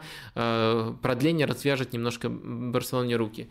Там достаточно запутанная ситуация, но это подтверждал даже сам Хави, насколько я знаю. Так что вот такая немножко запутанная ситуация. Я лишь против того, чтобы уходить в крайности. А второй вопрос от человека, который подписан как «Твори добро на всей земле». Здорово. А, Вадим, а, насколько высоким по потенциалу вы считаете Роналда Арауха? Сможет ли он вырасти в звезду сильнее, чем праймовый пике, на ваш взгляд? Какие качества у него сильнейшие и в чем надо еще прибавлять? Ну, мне кажется, Рауха нужно прибавлять во всем, что касается игры с мячом, не хочу вот э, использовать это слово, но лучше, чем деревянный по меркам Барселоны, я не подберу тут. Опять же, важная оговорка по меркам Барселоны. Ну, наверное, из нынешних вариантов э, он уступает тут э, всем, кто может выйти в центре защиты у Барселоны. И в то же время Рауха – это очень хороший практически во всех оборонительных качествах и даже в плане мобильности, и непосредственно в том, какими габаритами он обладает и как э, ведет игру. А, так что вот такой достаточно разбалансированный защитник, э, сырой материал, с которым можно работать. Э, ну, или даже если не, не работать там вот с прицелом на то, что он выйдет прямо на космический уровень, то как минимум подбирать матчи, где его качества скорее будут кстати команде, а не будут ей вредить. А, что касается уровня Пике, нет. Ну, ну что-то я и близко не вижу в нем футболиста прямо такого уровня. Еще один вопрос от Серхио. Вадим, привет! Частенько слышу от тебя и от других футбольных авторов мысль о том, что Холланд не совсем тот футболист на острие, который нужен Барселоне. А кого из действующих футболистов э, можно или хотелось бы увидеть в Барселоне, особенно если речь идет о системе Хави? А, так, ну давайте я, э, чтобы быть честным перед аудиторией, скажу, что я считал э, приход Мемфиса Депая в Барселону хорошим трансфером. Э, и с точки зрения того, что он э, сезон очень сильно провел как ложная девятка, и после прихода Хави я, можно сказать, э, чуть ли не в банк шел на, на этот тезис и говорил, что он из тех, кто может еще прибавить, именно вот играя таким образом в системе у Хави. Но система Хави с тех пор немножко сбилась, и на чужой третий слишком много зависит от навесов, и может быть сейчас есть некоторое расхождение между тем, что в, теории, что в теории хотел бы Хави, когда появится и вариативность, я все-таки думаю, что нынешний этап промежуточный, именно то, как Барселона играет в атаке, и тем, что мы наблюдаем сейчас. И э, в этом плане, может быть, это прозвучит уже как э, третий поход в банк но мне кажется, Депай все еще хорошим футболистом. Тот потенциал, который он показал в прошлом году в Лионе, ну, прошлый год был просто пиком для него, а несколько очень качественных сезонов было до этого, но э, э, э, это просто вау. И я против таких вещей, чтобы когда мы наблюдаем у какого-то футболиста а, проблемы переписывать всю его карьеру, притворяться, что какого-то этапа у него вообще не существовало, что он не может играть в такой футбол и не может играть в таких условиях, если он в какой-то момент проходит через определенные трудности. Так что, честно говоря, учитывая финансовую ситуацию Барселоны, мне кажется, на следующем этапе развития команды кто-то вроде Депая, если не сам Депай, мог бы приносить, э, вполне мог бы приносить Барселоне пользу. Может быть, я тут не до конца понимаю замыслы Хави, я об этом говорю неуверенно, у меня у самого пошатывается уверенность. Я абсолютно точно признаю, что пока э, эта уверенность в Депае у меня не оправдывается, но, по крайней мере, есть, на мой взгляд, есть объективные причины, которыми это можно обосновать. Э, насколько разумно э, таким образом их обосновывать, наверное, тут уже нужно нам заглянуть в будущее и время ответить на этот вопрос. Но пока я готов на, на этом тезисе стоять. Дальше я хотел бы уточнить, что про Honda я не совсем так говорил. Я говорил скорее, что он не стоит тех денег для Барселоны, которые за него заплатят. Усилит ли? Конечно, усилит. Безусловно, усилит. Но есть э, игра на пространстве, в которой Холланд максимально хорош. Есть другие качества, в которых он развивается, но пока, наверное, не на мега топовом уровне. И учитывая все это, учитывая, как против Барселоны играют, мне все-таки кажется, что Холланд не идеальный вариант для Барселоны за ту сумму, которую за него затребуют. Вот именно та, та, такая формулировка. Очень мне все-таки важно, чтобы сохранялась э, чистота формулировок, потому что не совсем так, как вы в вопросе приписали, я про него э, говорил, хотя я понимаю, что тут какого-то умысла исказить не было. Был умысел просто вольно пересказать, а получилось небольшое, но все-таки искажение. Так, э, давайте сейчас эм, заглянем. Э, ух ты, 630 э, с лишним человек смотрит. Как замечательно. Ребята, пожалуйста, во-первых, спасибо, что вас так много. Во-вторых, пожалуйста, ставьте лайки, подписывайтесь на канал. Это помогает формату развиваться. Должен я время от времени вам об этом напоминать. А дальше давайте сейчас возьмем пару вопросов, которые были отобраны в первую очередь вами до стрима. А, вопрос э, прямо интересный. Э, немножко мне придется его сократить, потому что он прямо очень длинный, но можно в Телеграме полностью почитать. Э, это вопрос про Милан, Пиоли, Ранника, и есть небольшая такая нападка на меня, что делает лишь интересней. Любые попытки пояснить и рассказать истинную позицию. В общем, полтора года назад, когда Милан продлился с Пиоли, отказался от Радника, ты назвал их эм, тотальными дебилами. Может быть, по-моему, идиотами, но может быть и тотальными дебилами. Аргументами были отсутствие пути развития, зависимость от гениальности лидеров, а также формы, и сказал, что долгосрочных успехов э, Милан показать не сможет. Какое наглое вранье. Давайте сначала с этим разберемся, перед тем, как переходить ко второй части вопроса. А, опять же, я допускаю, что неумышленное вранье, но вот тема того, что я когда-то сказал про Милан, она стала уже по, скажем так, необходимости все прямо разжевывать э, уже сравнимый, наверное, с этой ситуацией Роналду. Э, опять же, когда в тезисе не один уровень, а там два или три, почему-то сразу же ты отсекаешь какую-то часть аудитории. Я надеюсь, что там 99% понимают, а вот 1% есть таких, которым нужно разжевывать. Но я все сделаю для этих людей, я их тоже очень ценю, и может быть какая-то новая информация для остальных тоже появится, потому что мне кажется, что это не совсем круто, но может быть так просто в современном обществе принято все упрощать, все сводить до каких-то крайностей. Почему э, э, Почему я назвал э, эту формулировку из вопроса наглым враньем? Самое важное, вот скажем так, тезис, за который я готов отвечать, и то, как он звучал, вы можете это легко перепроверить в том самом видео, где я Э, рассказывал о э, решении, э, связанном с Пиоли Ранником. Я назвал Милан каким-то словом вроде там, там идиотов или дебилов не потому, что они выбрали Пиоли, они выбрали Ранника. Я там это проговорил несколько раз, но как это можно не понять или как это можно неправильно пересказывать, до меня не, до, не доходит, но люди почему-то этим грешат. Я назвал их э, э, таким образом за решение, которое они приняли изначально.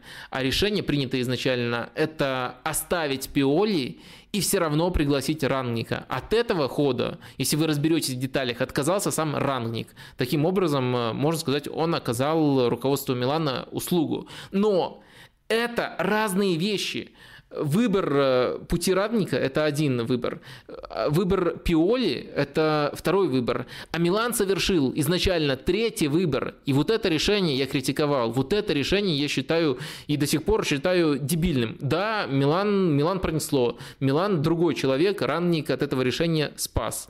Э, нет, конечно же, это не, не, не какой-то аргумент в пользу гениальности ранника, но это э, огромная разница. И, конечно, анализируя процесс принятия решений, а тут самое важное э, не то, что вот Милан пошел в итоге невольно по второй развилке, а то, как они пришли к этой развилке.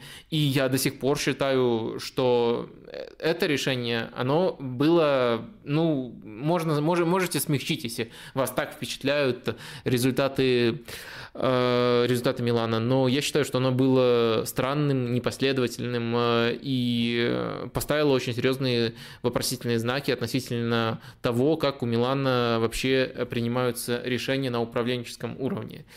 Э, это, мне кажется, очень важный аргумент. И согласитесь, если рассматривать это сквозь мою призму, то уже и по-другому, абсолютно другое отношение к Пиоли. То есть я про него ни тогда, ни когда-либо в другой момент э, слова плохого не сказал. Вот, э, понятное дело, есть локальная критика за какие-то конкретные матчи, но в целом его работа в Милане с самого начала до текущего момента заслуживает э, максимального уважения. И вот не было такого отрезка, чтобы я говорил, что Пиоли работает в Милане плохо. Тогда я, тогда я этого не говорил, и сейчас не говорю.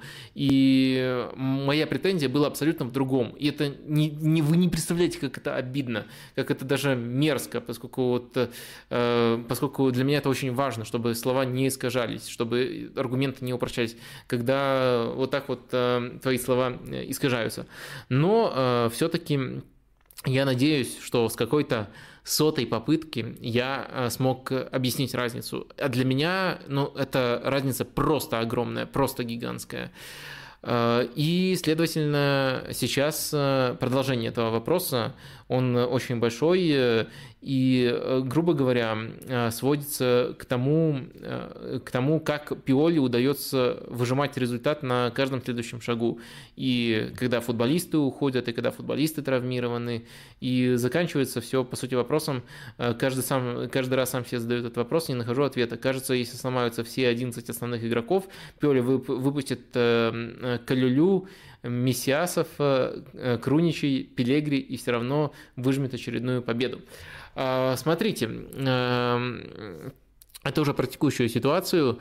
Тут я не совсем готов э, согласиться с тем, что Э, с тем, что победы, которые не соответствуют качеству игры, а там, кстати, даже был, э, там, кстати, зародилась дискуссия, и даже другие пользователи начали говорить, что вот эти победы иногда на зубах, иногда на фарте, э, но всегда очень заряжен Милан. Такое пояснение было, то есть на зубах, на фарте, но все равно побеждают, следовательно, очень заряжен. Эти победы, это не, на мой взгляд, такие победы в целом у Милана Милана или не у Милана, они не могут быть э, индикатором э, какого-то невероятного тренерского таланта, потому что э, тренерский талант, он не в том, чтобы контролировать удачу, он в том, в том, чтобы дать качество игры, которое максимально тебя обезопасит от э, неудачных сценариев. Если э, у тебя еще так все сойдется, что повезет, тогда вообще здорово. Но тренерский талант, мне кажется, нужно оценивать именно по качеству футбола, а какие-то аргументы в пользу того, что там все равно выжимается какой-то результат, э, когда все травмированы. Нет, качество футбола падает у Милана, Лига чемпионов э, лучший пример. В серии А тоже были матчи, где, на мой взгляд, Милан э, очки перебирал, и в ходе дискуссии э, в чате Телеграма под этим вопросом тоже очень многие этого мнения придерживаются, так что тут я не могу сказать, что это серьезно связано с Пиоли. Но в то же время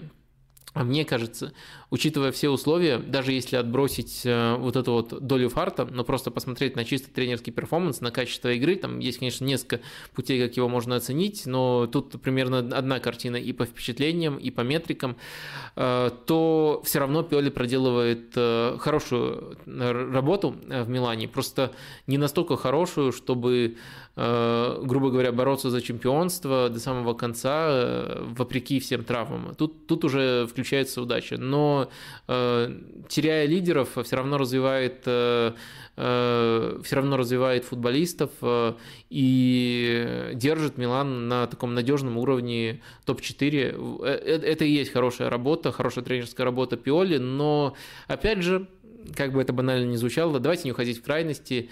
Она не настолько гениальна, как может показаться чисто из результатов, но и каких-то претензий тут особых предъявить э, нельзя. И определенным спадом по качеству футбола, конечно же, есть э, оправдание в виде потери некоторых футболистов. Э, ух, какой большой вопрос в итоге оказался. Ну, так и планировалось. Ну, давайте еще один, а потом уже вернемся Э, вернемся к чему-нибудь другому, к основным темам, наверное. Хотелось бы услышать твое мнение э, насчет травмы Кьезы и перспектив Ювентуса в борьбе за тройку в серии А. А почему именно за тройку? Просто четверки, в принципе, тоже должно быть достаточно. Эм, так, э, какие варианты перестроения игры с точки зрения потери игрока, какие варианты могут, могут бы использовать Аллегри, чтобы компенсировать потерю не в один-один по позиции, а возможно с разделением функций среди других футболистов, хотя это и сложно. Да, и вот я постарался прикинуть э, варианты, грубо говоря, опять же, немножко запутанно тут сформулировано, но вопрос в том, сломан Кьеза и что может Ювентус сейчас э, сделать в этих условиях. Честно говоря, матч, в котором Кьеза сломался, это матч э, против Ромы, один негатив от этого Йоза Марина, ломают его команды игроков, э, ломают жизни своим болельщикам. Э, в общем, э, в этом матче сломался Кеза, и вопрос, собственно, в том, как можно перестроить игру без э, Федерика с учетом того, какие ресурсы есть у Венца. Честно говоря, сам матч, мне кажется, дал неплохой ответ, потому что в итоге во втором тайме смог прийти Аллегри к очень интересной тройке поля, которая сводилась к Локотеле, Артуру и Маккенни.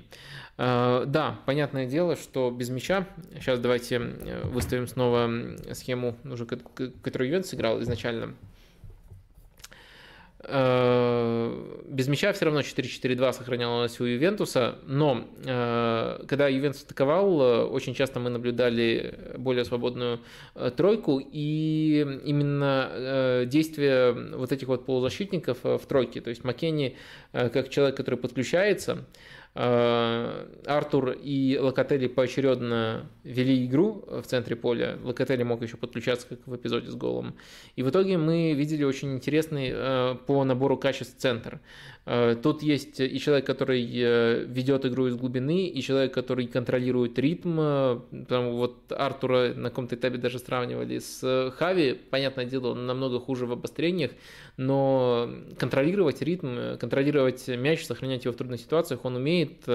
Надеюсь, у него все-таки будет для этого здоровье. Сейчас есть слухи о том, что он может уйти, может даже Арсенал его арендовать. Но в целом, мне кажется, что он очень, хоро... он очень хорошая часть решения вот этой проблемы, которая сейчас у Ювентуса появилась.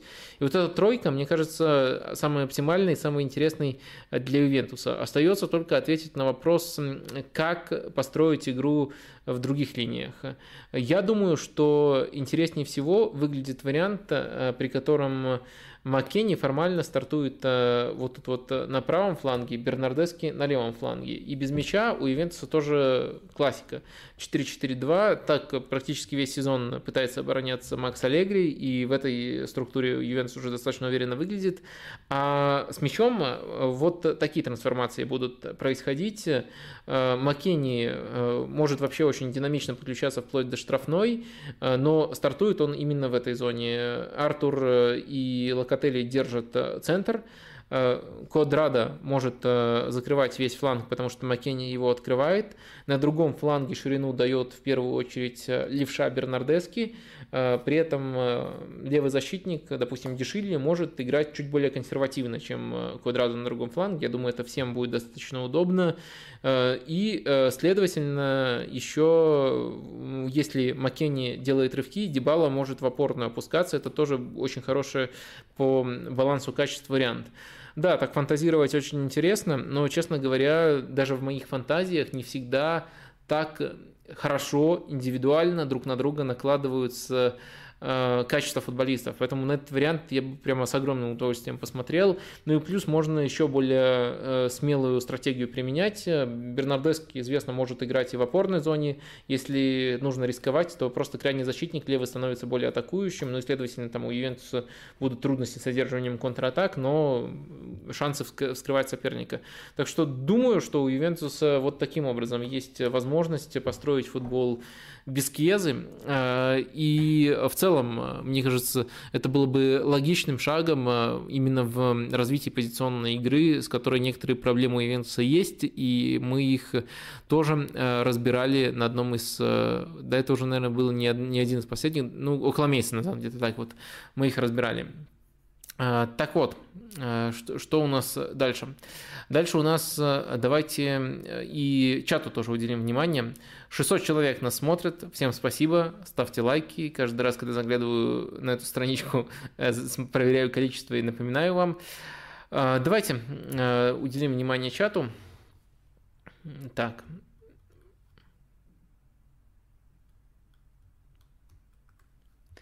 Вадим, Крис Вуд за 27 миллионов – это бездумная трата денег шейхами или же продуманный трансфер с несколькими плюсами, замена Уилсону, форвард под подачей Трипьера, ослабление конкурентов. А, цена не так важна, и цена не так важна. А, Честно говоря, нет у меня ответа, потому что сейчас есть э, соблазн построить кучу теорий постфактум. Но если бы у меня спросили до того, как стало известно, что этот трансфер стал реальностью, на прошлом стриме, э, нужен ли Ньюкаслу за такие бабки Крис Вуд? Я бы сказал, это, это безумие, это бред. Да где вы такое прочитали? Да это вообще не нападающий под футбол Эдди Хау. Но сейчас действительно нужно как-то это объяснять. Я просто честно признаю, что у меня вот э, объяснение чисто логического э, до того, как трансфер состоялся, нет, я просто считал эти действия нелогичными. Посчитал бы их вчера нелогичными. Но трансфер состоялся, и э, я частично согласен с вашими тезисами. Мне кажется, один из самых недооцененных э, из них, вернее, самых важных из них, это, конечно же, ослабление конкурента. Действительно, для Бернли э, Крис Вуд э, важный нападающий. Сейчас вообще там э, напряг будет, потому что и Корней какое-то время пропускает, э, который играл в атаке, очень эффективно играл. Ну и Крис Вуд э, уж точно под футбол Берни идеально подходил. Дальше можно продолжить мысль и сказать, что Эдди Хау не совсем похож на Эдди Хау, которого мы знаем. Поэтому, может быть, какие-то варианты с категоричным упрощением игры мы от него увидим на этом этапе, когда нужно э, где-то даже паниковать в борьбе за выживание. Так что в совокупности это можно объяснить постфактум, но когда ты объясняешь постфактум, в этом есть, может быть, какая-то маленькая ценность, но я небольшой сторонник таких объяснений, потому что, ну, они, на мой взгляд, э, менее показательны, чем когда логическую цепочку можно построить э, до события. Э, я понимаю, что не стоит э, там все свои сбывшиеся прогнозы все свои сбывшиеся прогнозы приводить, а не сбывшиеся там игнорировать, но, как правило, ты можешь сказать, есть несколько вариантов развития событий, и один из них в итоге оказывается правильным – и это, в принципе, на мой взгляд, хороший анализ ситуации. А тут получается ситуация, когда есть несколько вариантов развития событий, случается четвертый вариант развития событий, но и потом э, кто-то недобросовестный начинает говорить, да это же было очевидно, да это же читалось, и вот это вот мне не нравится, я не хочу вас обманывать. Вот в данном случае для меня это вот такой четвертый вариант развития событий. В моем анализе ситуации, в моих осмыслениях он не присутствовал. Поэтому, да, какие-то какие доводы сейчас можно подогнать, но это все-таки все равно чертовски непонятный трансфер для меня.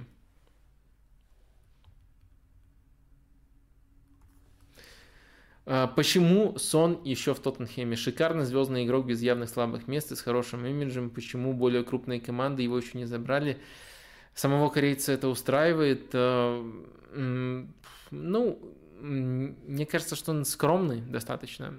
И достаточно скромный, чтобы а, форсировать трансфер.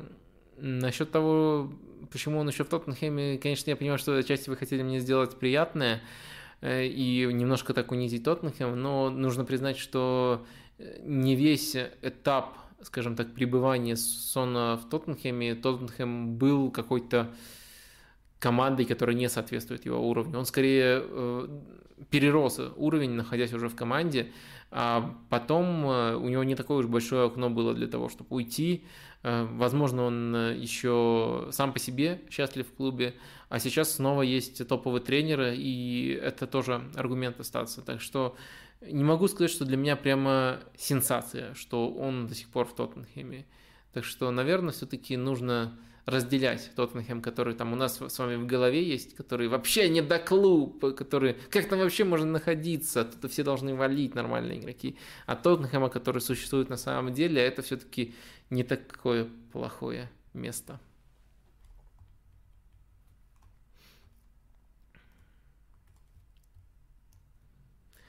А, я бы не сказал, что мостовой прямо дебилизм несет. Вполне адекватные вещи говорит в целом. А... Не сказал бы, что я с этим согласен, э, но опять же тут нужно говорить, разбирать конкретные тезисы. Но как минимум одну оговорку я вам эм, задолжал. Фамилии, которые я упомянул, это фамилии, которые были заданы в вопросе э, слушателям. То есть это не, не мои примеры.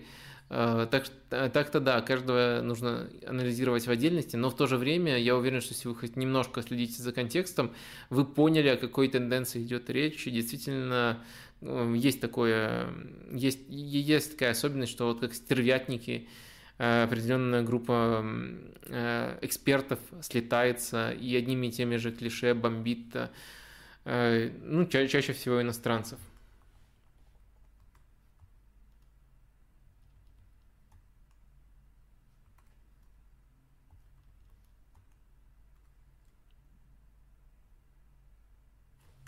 Вполне нормально эти эксперты разбираются в футболе, уж что-что, но в футболе они знают не меньше тебя, Вадим. А Вадим зазнался. В последнее время для тебя существует э, только твое правильное мнение. А, так, э, во-первых, есть часть утверждения, с которым я даже не, не, хочу, не хочу спорить. А, она заключается в том, что а, вполне нормально разбираются эти эксперты. Немножко, конечно, смущает то, что всех под одну гребенку, но вполне нормально не разбираются в футболе. Да, безусловно, если бы хоть минимальное желание работать над собой было у этих людей, а, тогда меня бы вообще не существовало за пределами текстов. То есть то, что я хоть немножко в других медийных форматах раскрываюсь, хоть немножко востребован, человек без какого-то футбольного бэкграунда, это гигантская недоработка, это мега фейл бывших футболистов, которые, ну, ничего из себя не представляют, кроме клише. И самое главное, это не то, что какое-то абстрактное желание, это не, это, это не любовь футбола, они не смотрят достаточно футбола, они не смотрят даже те матчи, которые потом анализируют, либо смотрят на фоновом режиме, копаясь где-то в телефоне, с кем кем-то там разговаривая. Я это видел миллион раз. И в этом чуть ли не главная претензия, то, что они потенциально могут разбираться не хуже, если посмотрят внимательно футбол, э, лучше, конечно, да. Есть, конечно, еще один недостаток, который их э, сковывает, э, которого я лишен, это восприимчивость к новому, потому что у очень многих футболистов есть э, почему-то невероятная уверенность в том, что футбол не изменился с того момента, когда они играли, и что, поработав с каким-нибудь условным Семиным, они познали всю мудрость, которая только может существовать в футболе, и что Гвардиол – это такой же тренер, только немножко помоложе. Вот эм, такие, такие вещи еще немножко исковывают. А так, э, с частью этого я согласен. Ну, а вторая часть этого вопроса про э, то, что у меня существует только мое мнение, и оно единственное правильное, но это просто оскорбительно. Э, я всегда за аргументацию. Я, я, я никогда не говорю, что даже мое мнение по какому-то вопросу, оно мое финальное мнение. Переубедите меня, но просто нельзя переубедить нападками, нельзя переубедить оскорблениями. Можно переубедить аргументами. Это мой ключевой принцип. Ну, если вы не прослеживаете его в моих э, суждениях, тогда, ну, мне жаль. Я очень сильно стараюсь его доносить и применять абсолютно во всех вопросах. Э, так что э, мне даже немножко оскорбительно было это прочитать. Оскорбительно читать, когда тебе приписывают полную противоположность того, что ты пропагандируешь. Вот почему, почему меня это немножко задевает. А, так, вроде все понятно. Ух ты, а тут, оказывается, был читер, который два раза один и тот же вопрос задал. Ну вот нехорошо так. Тяжело мне в режиме онлайна отслеживать. Так бы я не отвечал на вопросы, которые вы спамите и задаете по несколько раз. Давайте все-таки будем честными. Вадим, вы очень много внимания уделяете прессингу. Но я не понимаю, почему вы говорите, что Роналду плох в прессинге. Посмотрите, как он запрессинговал уже четырех тренеров и пятый на подходе. Честно говоря, это искренняя реакция. Я, правда, по первым строчкам ждал серьезный вопрос. А в итоге получился неплохой такой заход. Спасибо за хорошее настроение. Тарина Юрича – это открытие первой половины чемпионата Италии. А отличный способ э, здесь порекомендовать вам посмотреть выпуск э, стрима, где я подводил итоги, и у нас все совпало. Я тоже назвал Тарина главным открытием по качеству игры однозначно. Э, так быстро он наладил прессинг, э, возможно, даже прессинг лучше, чем э, в Аталанте, которая служит эталоном для Юрича, он ученик Гасперини все-таки. И в этом плане, как минимум в этом плане за Тарино нужно следить, но и в плане созданных моментов тоже у них пускай все не так изящно, но очень хорошо. Качество игры меня очень сильно впечатляет. Ну и вот успехи тоже пошли непосредственно на поле. 4-0 против Фиорентины, причем есть небольшой повод для гордости. Как раз таки в том выпуске я говорил, что вы ждали, что я назову Ферентину, а нет. Тарина просто лучше, тогда я там сказал, и тут потом Тарина это на поле подтвердил. Но на дистанции им, конечно, они не добирают очков, но качество игры и качество конкретно прессинга очень высокое, так что соглашусь с вами.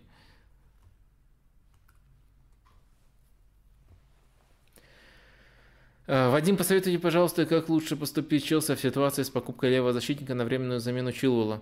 Я э, рекомендовал сейчас несколько раз э, Люку Диня, но он сегодня как раз-таки перешел в Астон Виллу, и это уже не вариант.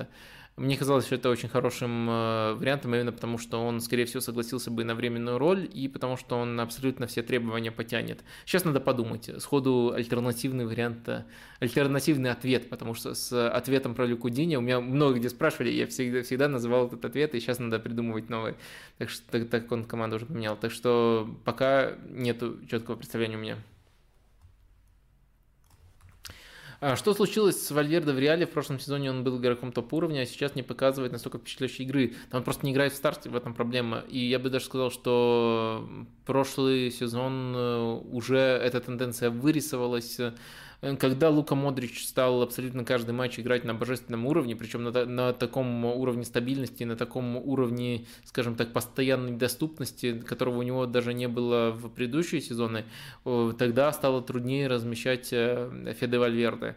До этого был этап, когда Зидан их ротировал. Феде Вальверде больше для прессинга, а Модрич больше для контроля. Э, но вот эм, когда Модрич э, стал внезапно, почему-то он решил стать богом в 35 лет, э, тяжело, тяжело конкурировать с богом, и Феде Вальверде из этого недополучает времени.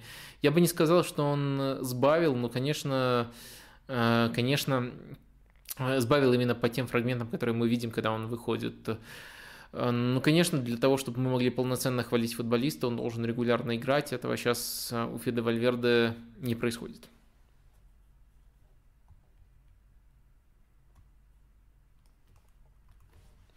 Доктор, что важнее, титулы и победа любой ценой или верность своим игровым принципам, идеям? Э, путь прежде цели – это уточняющий вопрос. Заранее спасибо. Так, Э, мне кажется, это ложная дихотомия. Вот э, вообще фраза «победа любой ценой» в футболе, она не работает. Э, есть качество игры, которое ведет к победам. И когда, э, когда спрашивают у тренера э, про там, отступит, не отступит от философии, или что важнее, сыграть вот так хорошо, как сегодня, но проиграть, либо наоборот, сыграть плохо, но выиграть. Мне кажется, люди, которые вообще даже задают такие вопросы, ну просто ни черта не понимают в футболе. Потому что качество игры – это залог эм, Э, э, это залог того, что постепенно у тебя будут победы. Достичь побед, особенно трудных, особенно долгосрочных, без этого аспекта, ну, практически невозможно. И даже если кто-то достиг, э, а ты вот со стороны наблюдаешь за этим кто-то, за, за этим кем-то, простите, ты не, не, ничего не сможешь у него скопировать. То есть ты, ты, ты не сможешь просто скопировать фарт, который привел. А методы, качество футбола, то, то, то как оно было достигнуто, можно скопировать и это, наверное, важнейшая, важнейшая оговорка. То есть это не, не, не должно быть противопоставлением. Э, победы вы, вы, вытекают из эм, э, победы вытекают из э, качества футбола. Конечно, тут есть еще немножко другая плоскость, которая касается стиля. И стиль любой ценой – это тоже немножко странная формулировка, если понимать его буквально, наверное, я не разделяю этого и там против э, подобного, но если понимать э, тут не какой-то конкретный идеальный стиль, а просто простое понимание того, что есть у каждого тренера, практически у каждого стиль, в котором он работает лучше, чем в другом. Если он начнет изменять этому стилю, то он просто не будет показывать сильных сторон, которые привели его в ту точку в карьеры, карьеры, в которой он сейчас находится. Вот если в таком э, плане понимать стиль любой ценой, тогда стиль любой ценой – это вот продолжение первого вопроса. Это то, что помогает достигать качества, а качество помогает достигать э, э, побед вот с одной стороны так все просто, с другой стороны вот, эту, вот, вот эти вот ложные противопоставления я слишком часто слышу. Ну, я надеюсь, я пояснил, по крайней мере, свою позицию.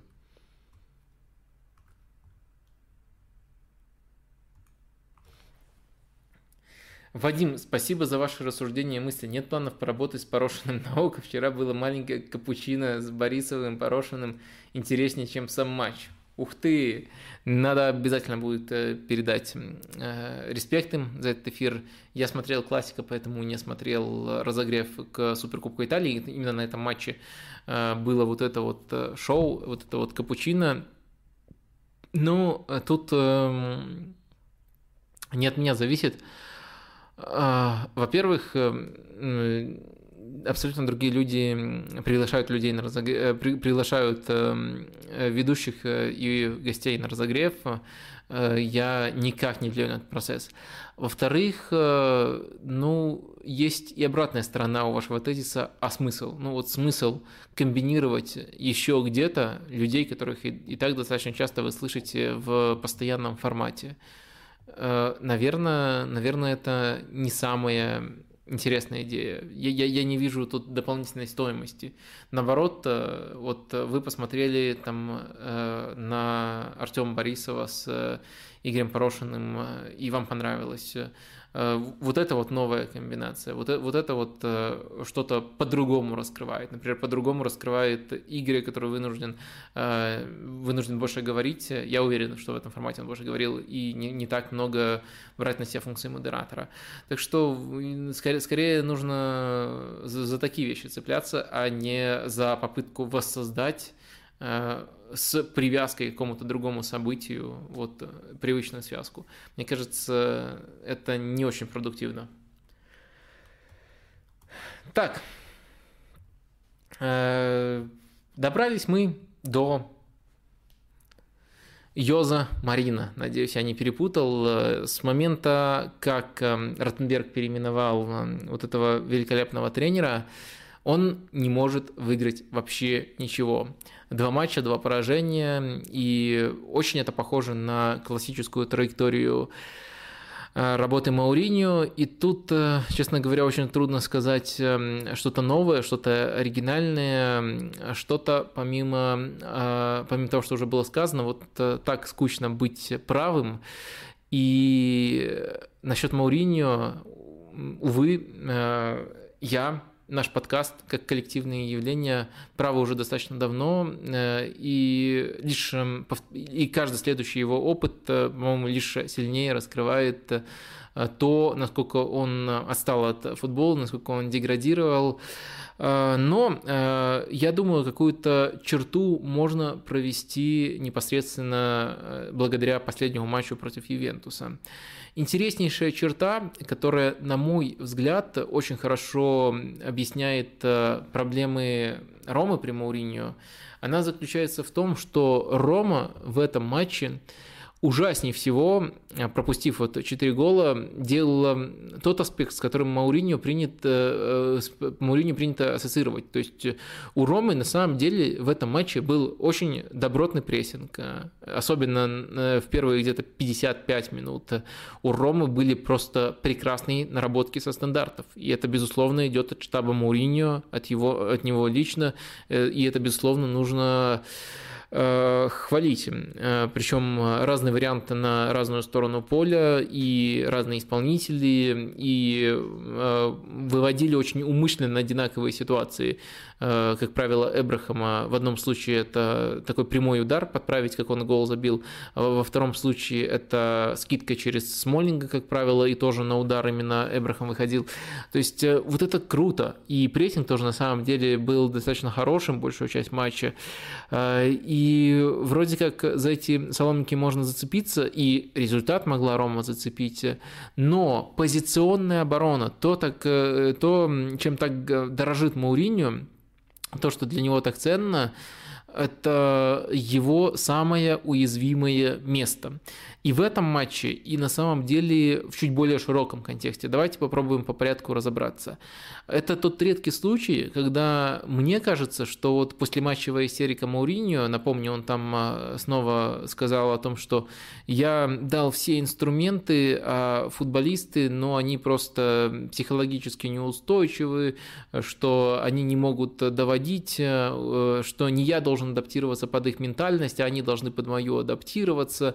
Я победитель, там все такое, футболисты лузеры. Простите за вольный пересказ, но правда, я, я не искажаю суть.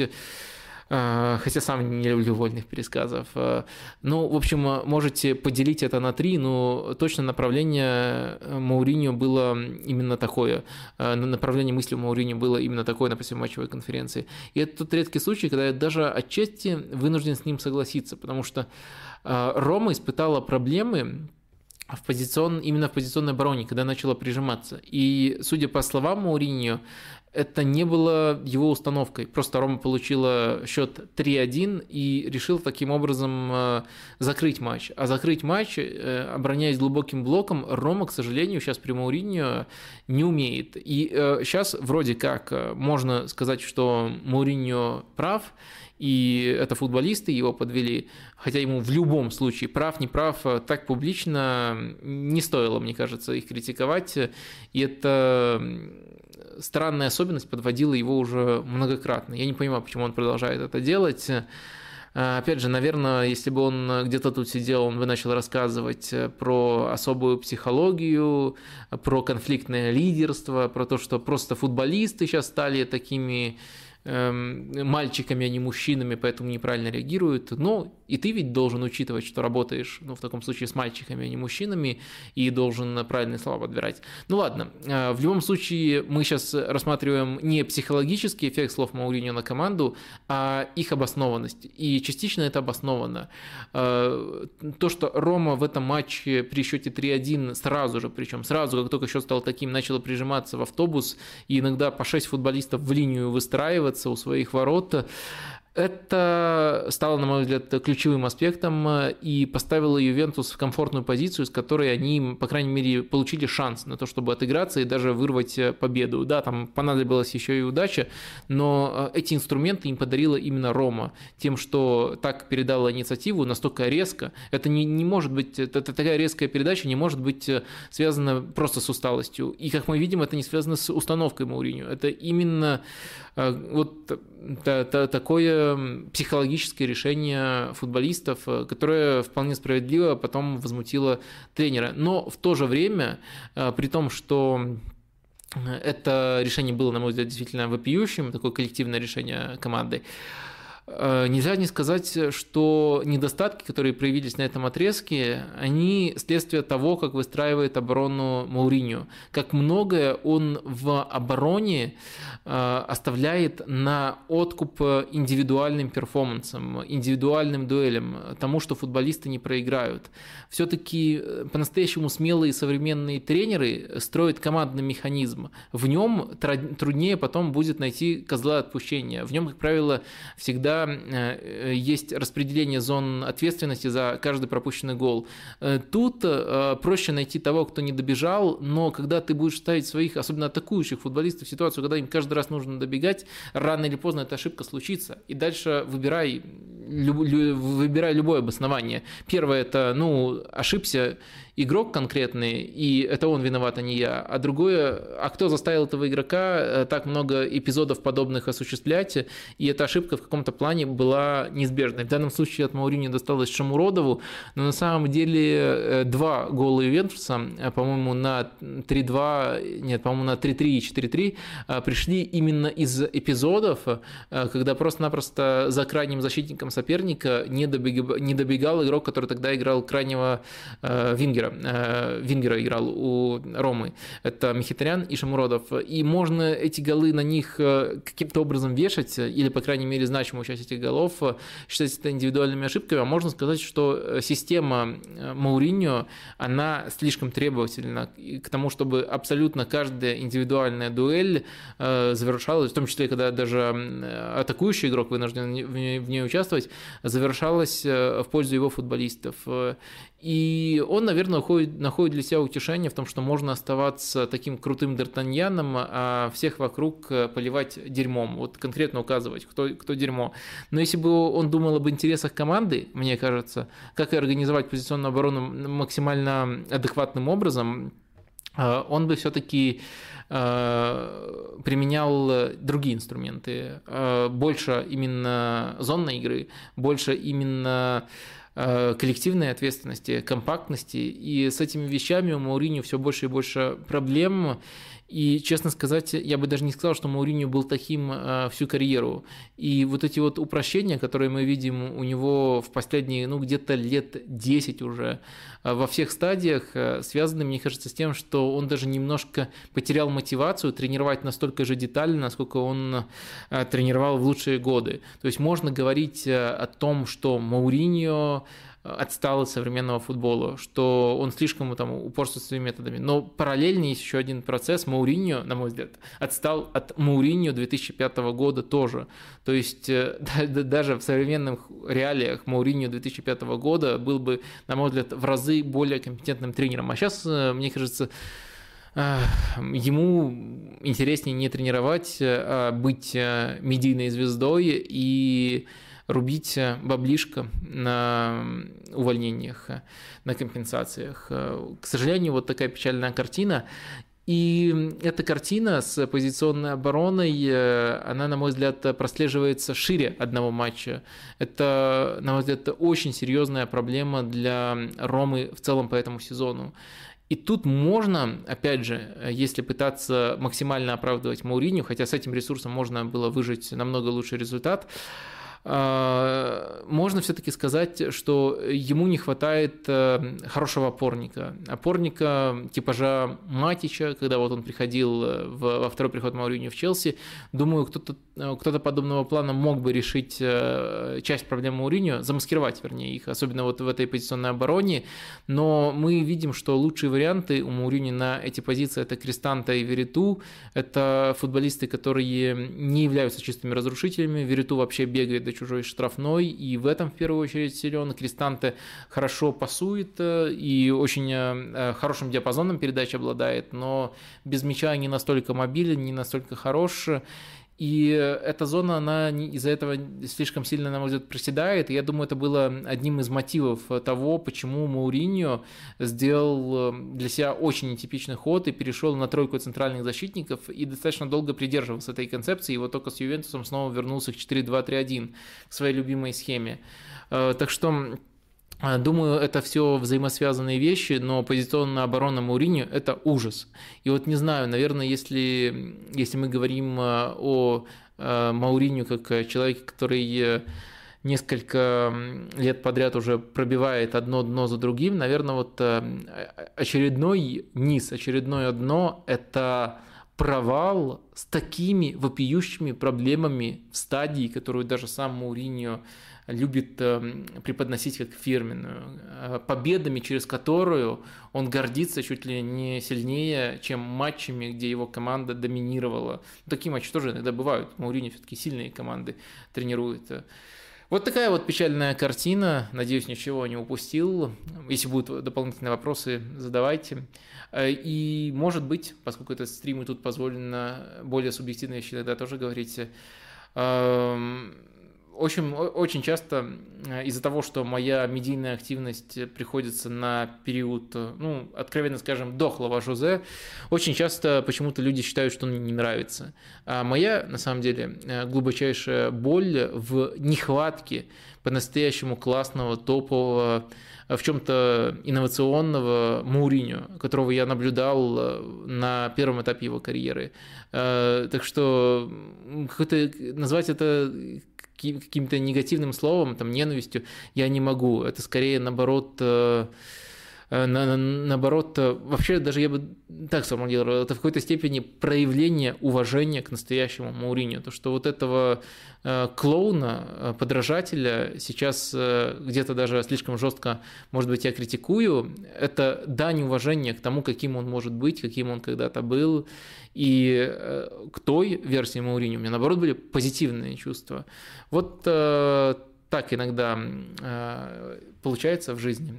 И думаю, это достаточно печальная история. А веселая история, прекрасная история – это количество людей, которые смотрят до сих пор. Мы уже выходим, получается, на второй, не, второй, какой третий час стрима, уже подбираемся к нему, а тут 630 э, человек. Спасибо, просто супер. Ставьте, пожалуйста, лайки, подписывайтесь на канал, дежурное напоминание, но оно работает. Если вы это уже сделали, не злитесь, пожалуйста. Э, всегда кто-то, э, но забывает это сделать, а я всем, кто это делает, очень-очень сильно благодарен. Давайте сейчас пробежимся по вопросикам из чата. Э, Вадим, как вам потенциальный трансфер Тилеманса? Сегодня была новость, интересно не только с позиции Арсенала, но и с позиции Лестера. Ну, Тилеманс лучший игрок Лестера, Тилеманс э, усилит полузащиту даже более сильных команд, чем Арсенал. Я буду прыгать, скакать от радости по этой самой комнате в футболке Арсенала. Э, можно даже это на стриме сделать, если Арсенал его, если Арсенал его купит. Вы один в комнате с камерой или у вас съемочная группа сидит? У меня э, съемочная группа из э, одного оператора. Его зовут э, Сашей. Вот привет, Саша. Эм, Вадим, ну, купит Реал Мбаппе или Холланд, но там же в полузащите и в защите не будет таких звезд, тем более Ла Лига идет вниз. Но не будет же это означать, что они опять соберут суперкоманду. Э, так. Не совсем понял вопрос. Это, наверное, продолжение к вопросу к доминированию. Думаю, думаю мы это обсудили, не, не вижу смысла тут топтаться по кругу. Так. Э, так, что у нас тут еще есть? Нужен ли Артур Мелло Арсеналу? Э, я очень боюсь за его физическую готовность.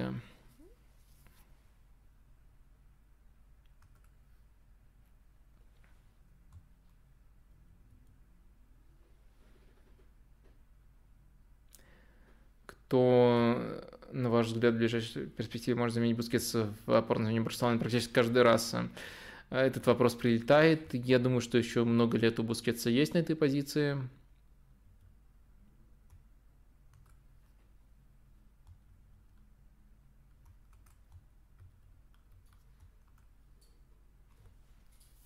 Почему Арсенал связывают в основном с настолько спорными кандидатурами, как Влахович, Артур Кулусевский, спорными по стилю или по уровню?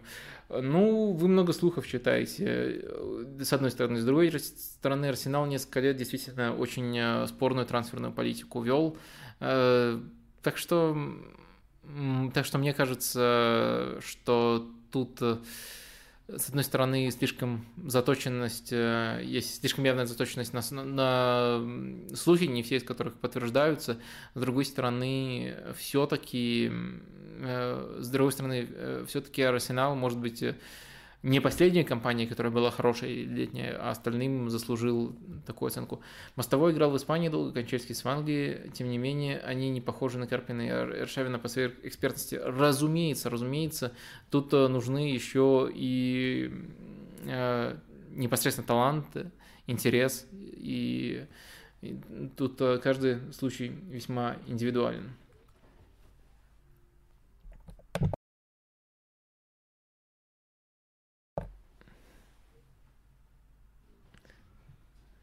Почему твой текст по вчерашнему классика вышел э, таким однобоким и коротким, в основном только про Реал, хотя как раз Барселона больше удивила и создала больше инфоповодов говорить о ней. Я не согласен, что он однобоким был. Э, у Реала впечатлили старые приемы, Модрич и Венисиус, я на них делал акцент. Э, у Барселоны я достаточно подробно говорил о прессинге и об акценте на весах даже если так банально считать, сколько а, пунктов а, про одну команду, про другую, не однобоки.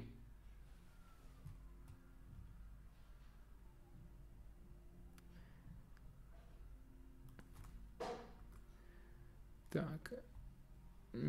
Так, так, так. Про Фергюсона тренера я уже рассказывал на одном из стримов. Надо откопать по тайм-кодам. Вопрос такой. Так, много повторок.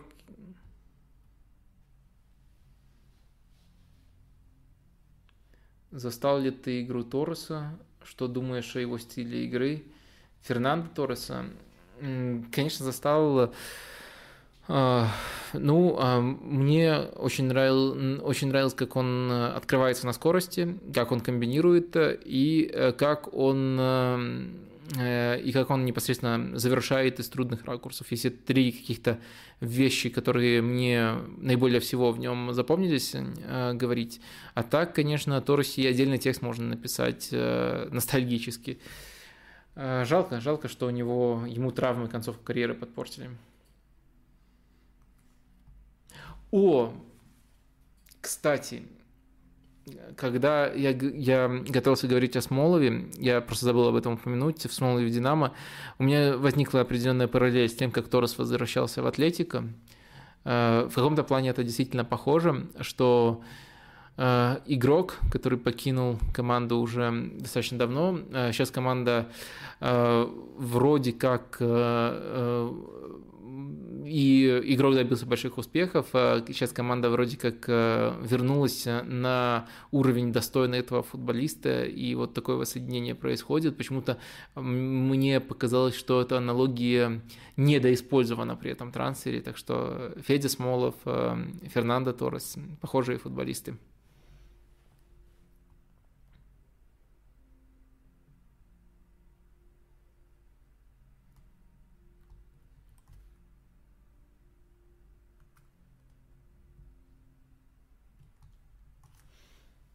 О, а тут уже в чатик закидывают вопросы, которые были в более развернутой форме, заданные э, в э, перед стримом. Ну давайте доберемся до одного такого вопроса, потому что второй стрим подряд, он попадает в мой расширенный список, вы его лайкаете, и и я думаю, пришло время уделить ему внимание, хотя он не относится к какому-то конкретному клубу, он в целом про трансферы. Э, спрашивает Кайзер Зекен. Э, и вопрос звучит э, таким образом. Вадим, чем отличается трансфер игрока в другой клуб э, от трансфера тренера? Насколько я знаю, обычно тренерам просто оплачивают неустойку по контракту новые клубы, а игрока именно выкупают у другого клуба. Что мешает клубам просто договориться с игроком, чтобы он расторгнул контракт и старый клуб получил все, что должен был заплатить по зарплате? А, интересный вопрос. Э, ну, на самом деле все немножко более индивидуально. Э, там не всегда с тренерами все через неустойку, только если этот пункт прописан в контракте. Далеко не у каждого тренера эта неустойка прописана в контракте, точно так же, как есть э, футболисты. Есть даже страны, где обязательно прописывают неустойку в контракте и футболистов. В общем, это достаточно индивидуально. И, наверное, для полного ответа. Я, я бы вам посоветовал обратиться в подкаст «Сила права». Он выходит сейчас на sports.ru, его делают именно спортивные юристы, и там, я думаю, более а, предметно могут оценить, а, более предметно могут вам рассказать о том, как это устроено абсолютно во всех странах, но вообще ваши представления не на 100% э, точны.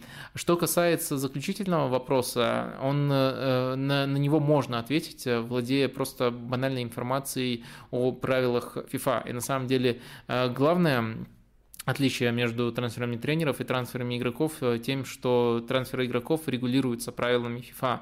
Они намного более четко прописаны.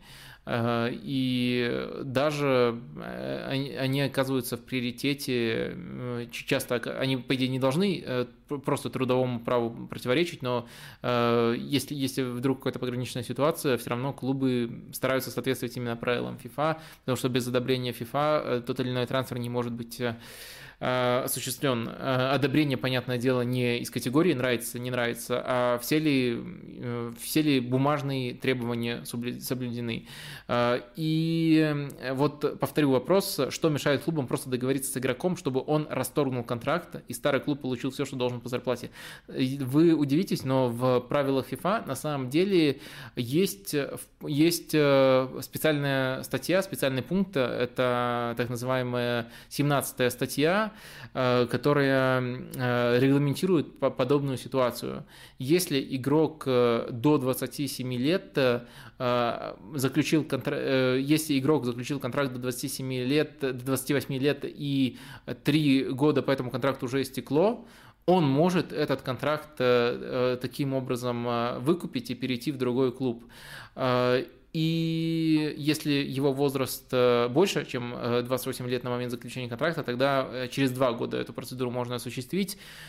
И если мы посмотрим на то, в каких ситуациях, в момент каких переходов находились некоторые футболисты, они могли пользоваться этим пунктом, они вполне реально могли пользоваться этим пунктом, и, следовательно, с огромной вероятностью намного меньше платить клубу. А, а, из которого уходят. А, ну и, следовательно, эти затраты им покрывал бы покупающий клуб. Но есть несколько причин, по которым э, к осуществлением трансферов через, трансферов через, через эту статью не обращаются. Главный из них – это прецедент, который был установлен Мутузалемом. Сейчас, простите, мне нужно на секунду прерваться.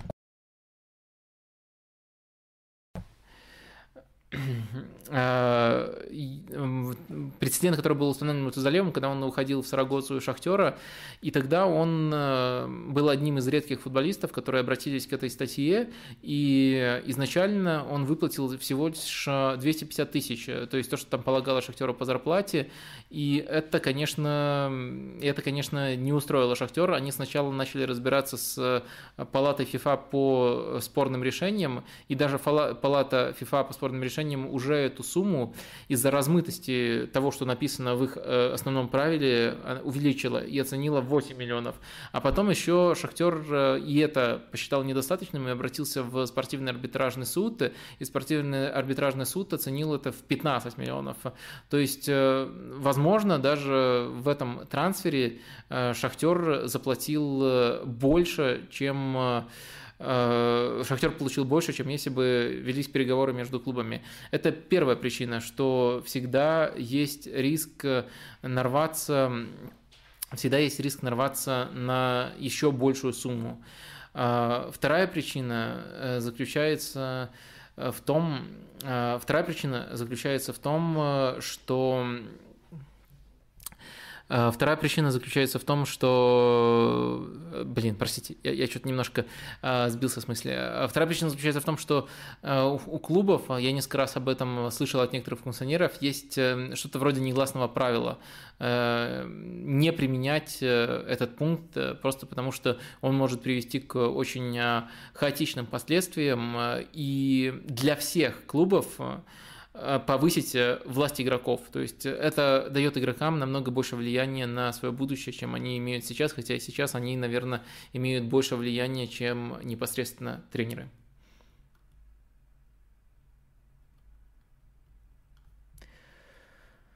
Так, давайте сейчас еще пробежимся по паре вопросиков, которые есть у нас, эм, которые прилетели нам, к нам кто-то очень сильно хочет мне дозвониться. Э, давайте я отвечу на звонок э, две минутки, а вы пока послушаете Вивальди.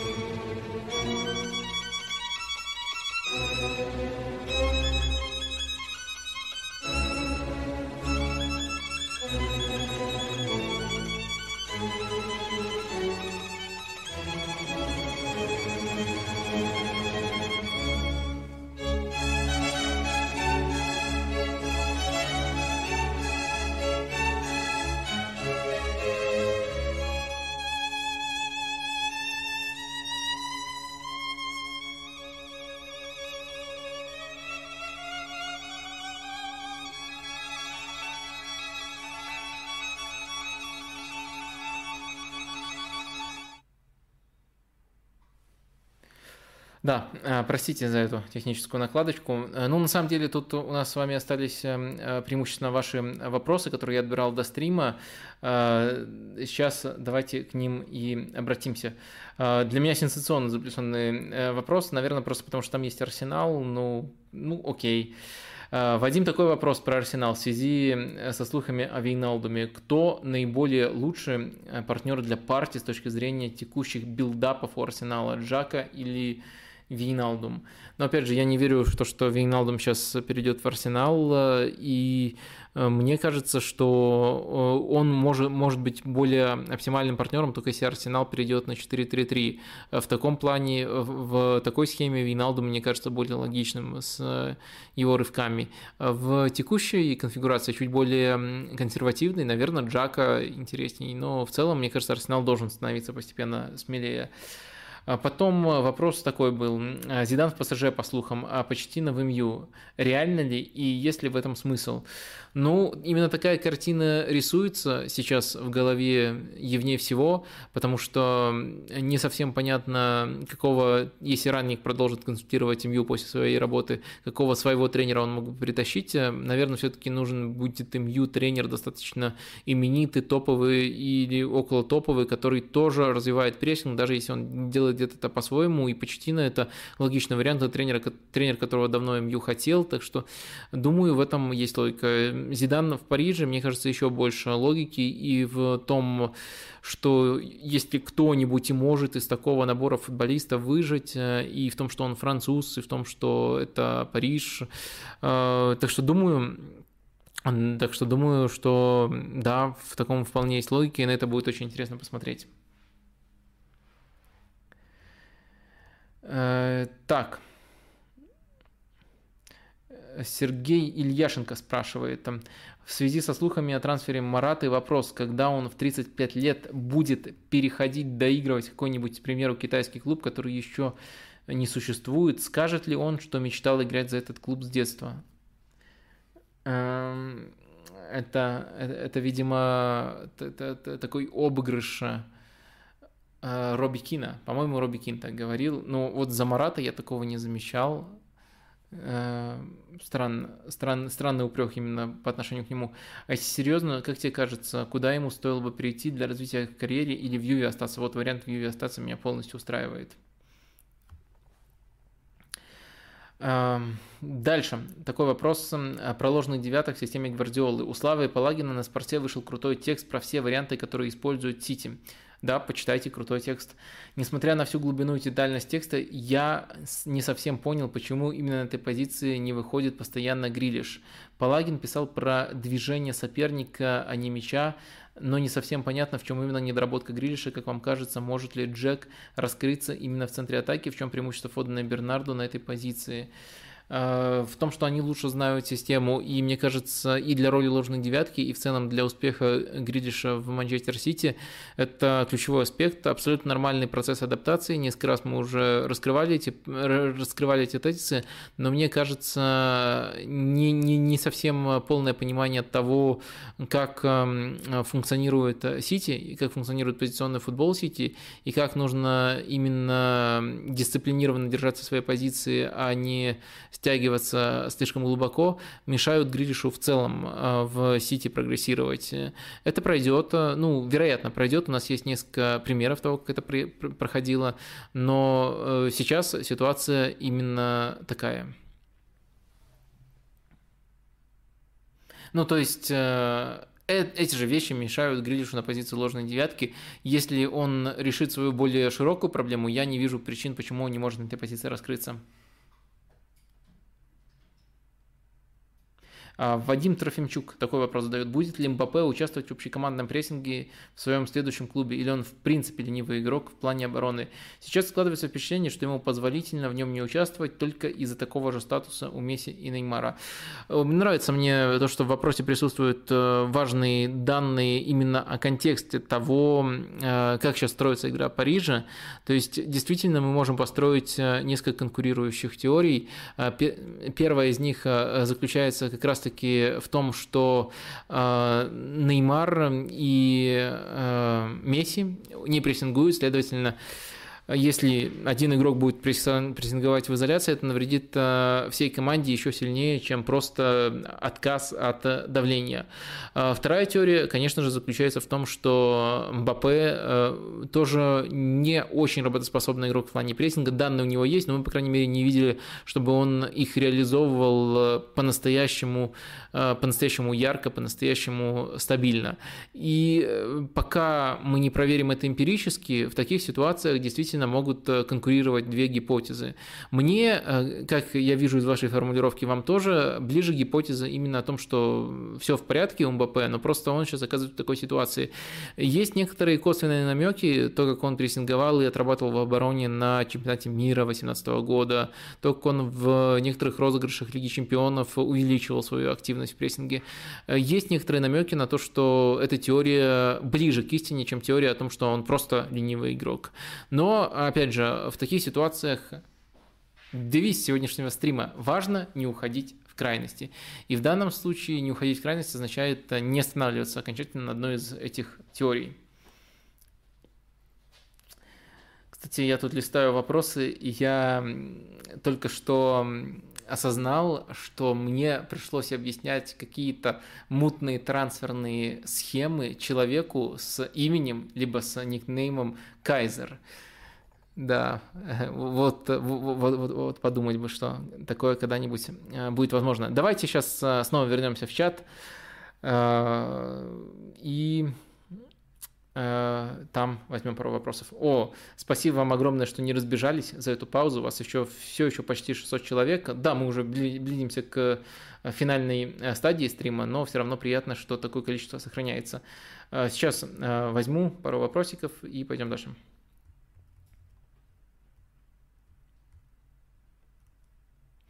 Роналду еще когда-нибудь смогет, ну там ЗМ выиграть или ЛЧ, или плюс 40 голов забить.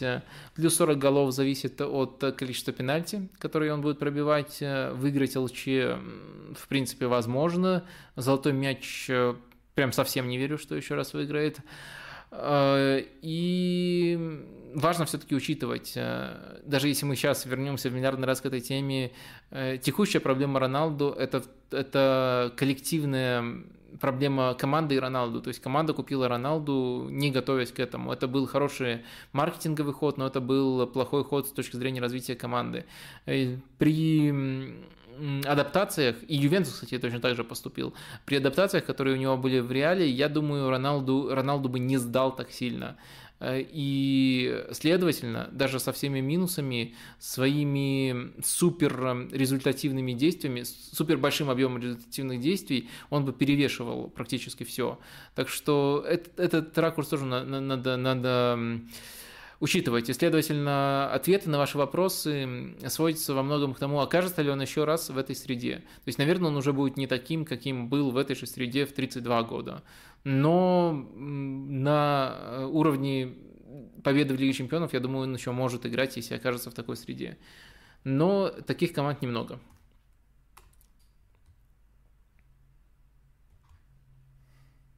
Есть ли причина не считать Дебрёйна одним из лучших полузащитников в истории футбола? Не нахожу никакой другой причины, кроме как эм, Э, того, что иногда э, для того, чтобы оценить футболиста правильно, нам нужен исторический разрез. Дебрёйна еще не стал историей, он еще действующий футболист, э, и это сковывает. Даже не подошел еще к концу своей карьеры. А в остальном, мне кажется, никаких проблем тут нету.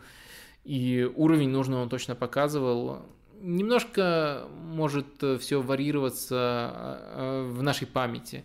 Вот, может быть, он э, из-за того, что у Манчестер Сити не так много болельщиков, как у там Юнайтед, Барселоны, Реала, может быть из-за этого, а он в первую очередь легенда Манчестер Сити, из-за этого может быть э, немножко э, ниже, чем нужно будет его уровень оценивать, а так, думаю, если чисто объективно и чисто по уровню, конечно.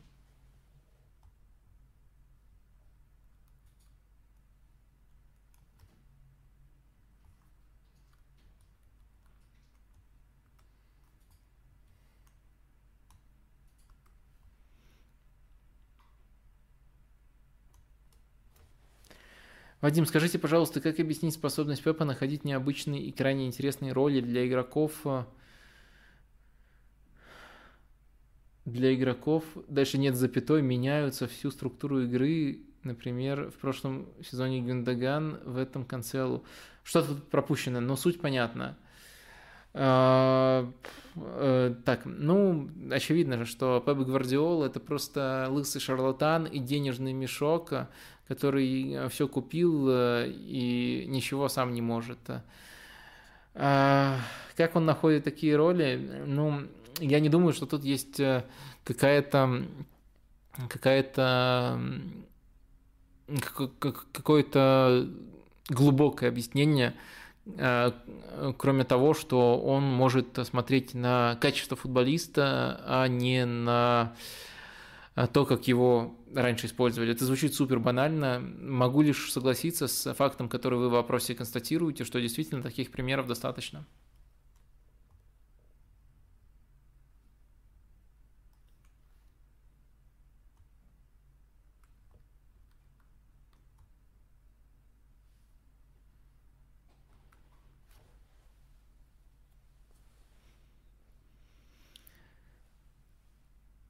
Почему есть культ Лобановского, но нет культа Гавриила Качалина, нашего лучшего тренера? Ну, это, конечно, субъективно. А, и понятное, понятное дело, я тут, опять же, должен для честности сказать, что а, вы, вы в принципе, даже если бы я не сказал об этом догадались бы из моего возраста, что я и того, и другого изучал по книжкам, материалам, архивным матчам, но не по но, но не наблюдал за ними, скажем так, в моменте. И, следовательно, если вы верно констатируете, что есть культ одного, нет культа другого, я тоже в какой-то степени должен быть подвержен этому культу, и поэтому мне даже из вопроса показалось, что это далеко не очевидно, что вот, например, для меня Лобановский как тренер просто-напросто сильнее. Но если попытаться разобраться, э, то мне кажется, такое дополнительное признание, скажем так, э, лучше пиар Лобановского, э, помимо того, что он э, гений, связан с тем, что а, он э, очень сильно признается на Западе. Он успел, э, он успел оказать влияние на очень многих тренеров, которые потом по цепочке оказали влияние на тех тренеров, которые определяют игру сейчас. То есть от него можно провести к цепочку к современному футболу, очень-очень э, логическую, очень-очень трезвую.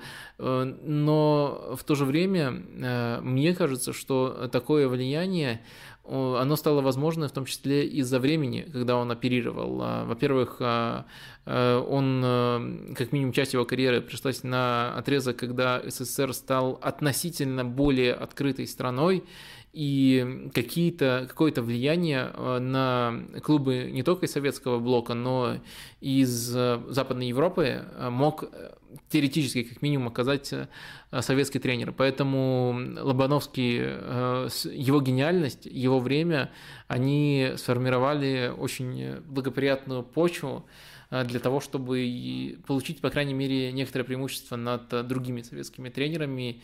Но и в целом, опять же, может быть, я подвержен пропаганде, пиару. В целом, мне кажется, что он, помимо всего прочего, гений, и это важнейшее свойство.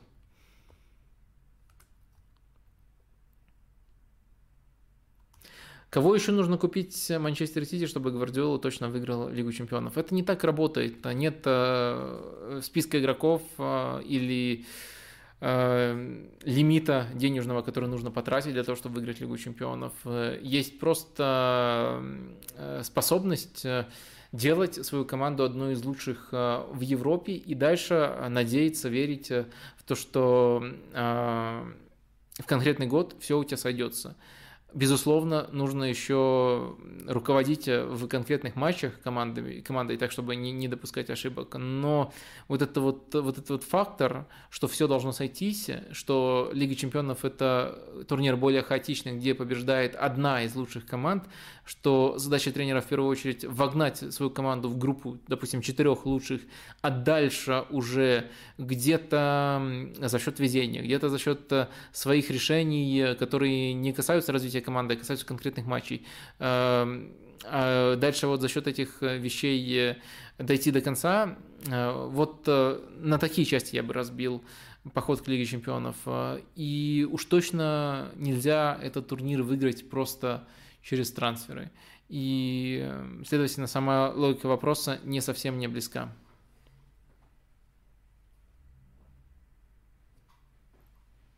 Вадим, привет. Как вам перестановки в «Спартаке»? Смотрели ли вы интервью Катани Дорскому? Как оцениваете последние трансферы? Да, мне кажется, это просто замечательный юмористический контент, э, э, просто который можно на цитаты разрывать. Э, следовательно, особых, особого оптимизма по этому персонажу у меня не присутствует. Но посчитайте, это, это в своем роде очень развлекательное чтиво. Так, э, что еще из отобранных до стрима вопросов осталось? Буквально несколько возьмем, потому что в каком-то плане я уже засиделся сегодня с вами.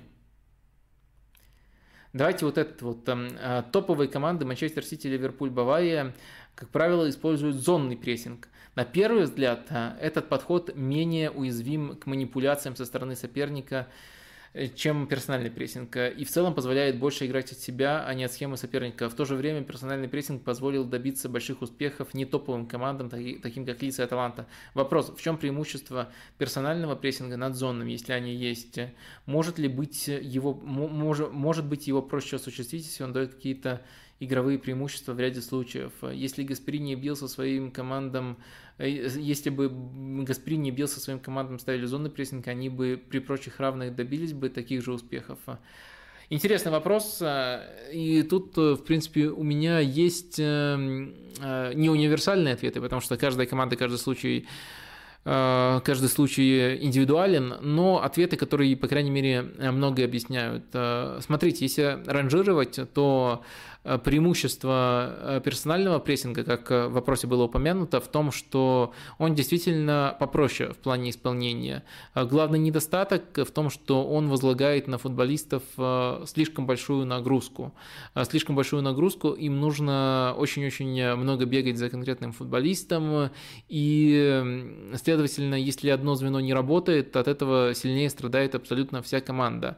И если твоя команда, опять же, нет э, хорошего прессинга, есть просто разный прессинг. Если твоя команда этим требованиям соответствует, э, готова буквально в каждом матче перебегать соперника, то почему бы нет? Э, с бешеной физикой, с футболистами, которые готовы так играть, эта модель может быть невероятно, невероятно продуктивной, и если ты играешь так долго, то еще постепенно учишься делать передачи, которые затрудняют манипуляции соперника, и э, передача игроков, в смысле, они, они просто пасы, э, и от одного персональщика к другому. И тогда, мне, мне кажется, э, персональная опека может очень эффективной быть против практически любого соперника, и что важно, она не оставляет свободных игроков, только вратаря, по сути, оставляет свободным, как правило, не оставляет свободных игроков, например, на дальней части поля. Зон зонный прессинг, э, он более уязвим к таким э,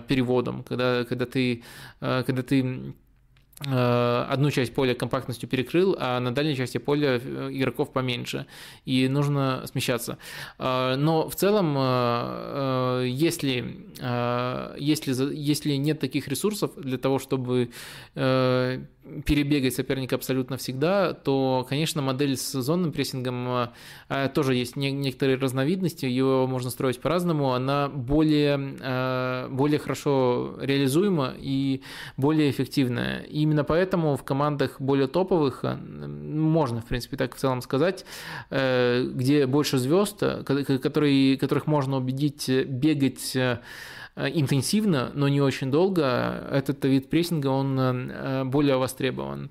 Он действительно э, все-таки является более трудным, но если ему обучить, если команда все делает достаточно цельно, то мне кажется, его преодолеть, его преодолеть в целом труднее. С другой стороны, труднее это тоже слово с несколькими значениями. Можно говорить труднее, что зона мяча насыщена сильнее, и в этом плане, да, зонный прессинг лучше.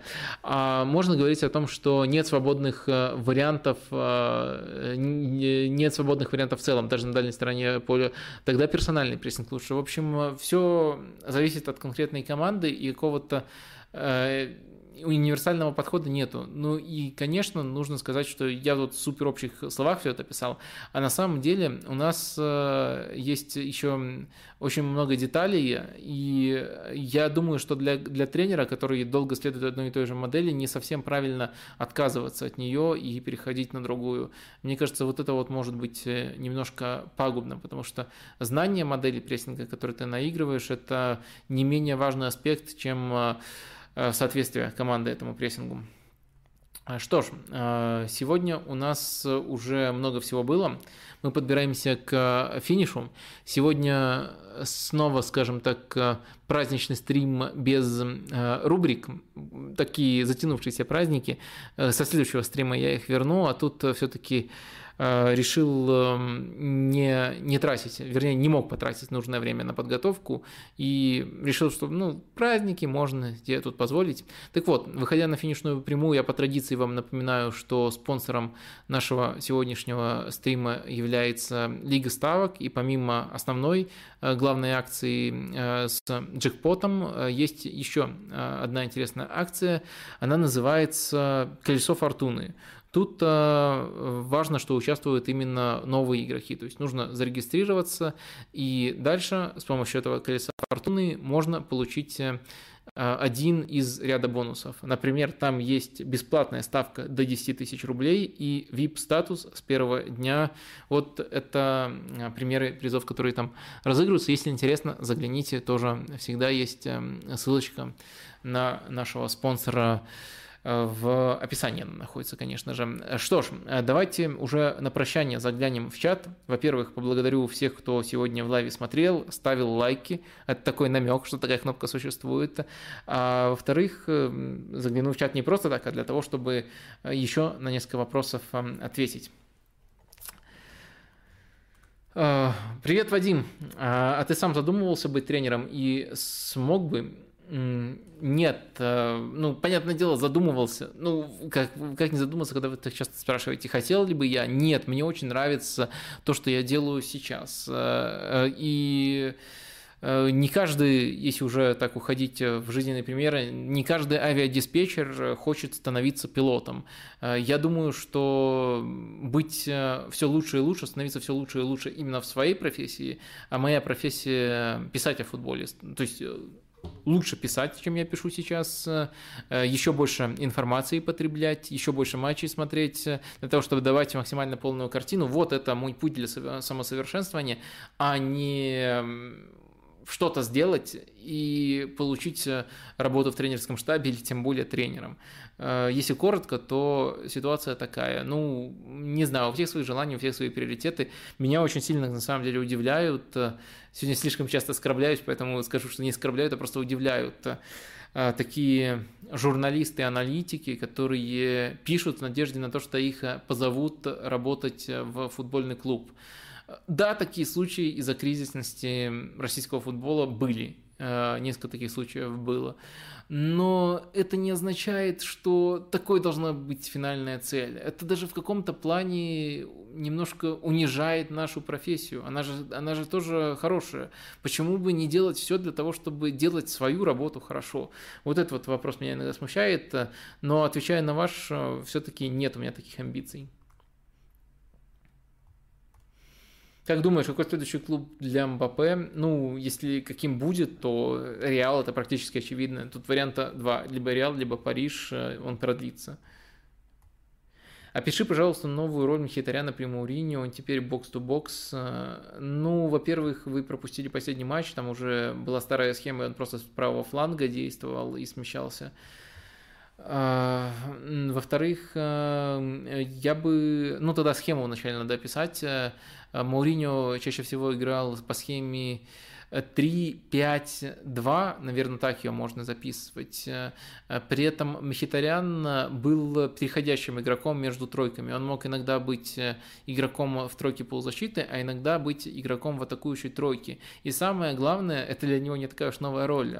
Если вы внимательно смотрели, при Фансеке он уже исполнял похожую роль на определенном этапе. Так что ничего нового тут нету, он может и так играть. Он, он трудяга, он креативный игрок, он и то, и то может делать.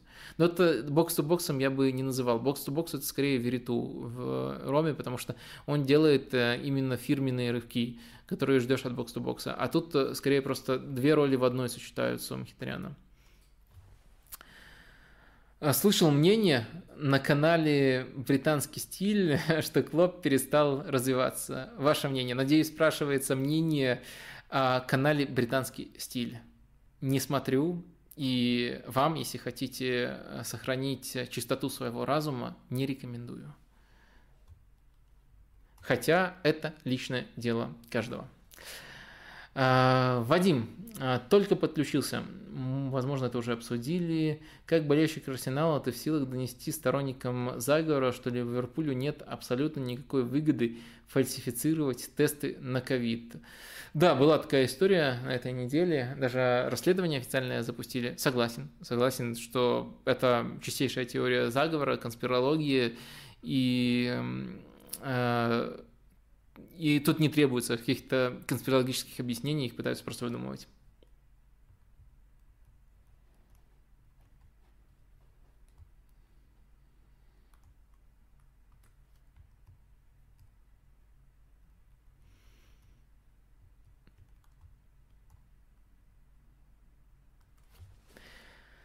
Вадим, замутите коллаб с Картавым. Он часто подчеркивал, что уважительно к тебе относится, но у вас мнения расходятся, при этом смотрю вас с обоих, и чаще наоборот.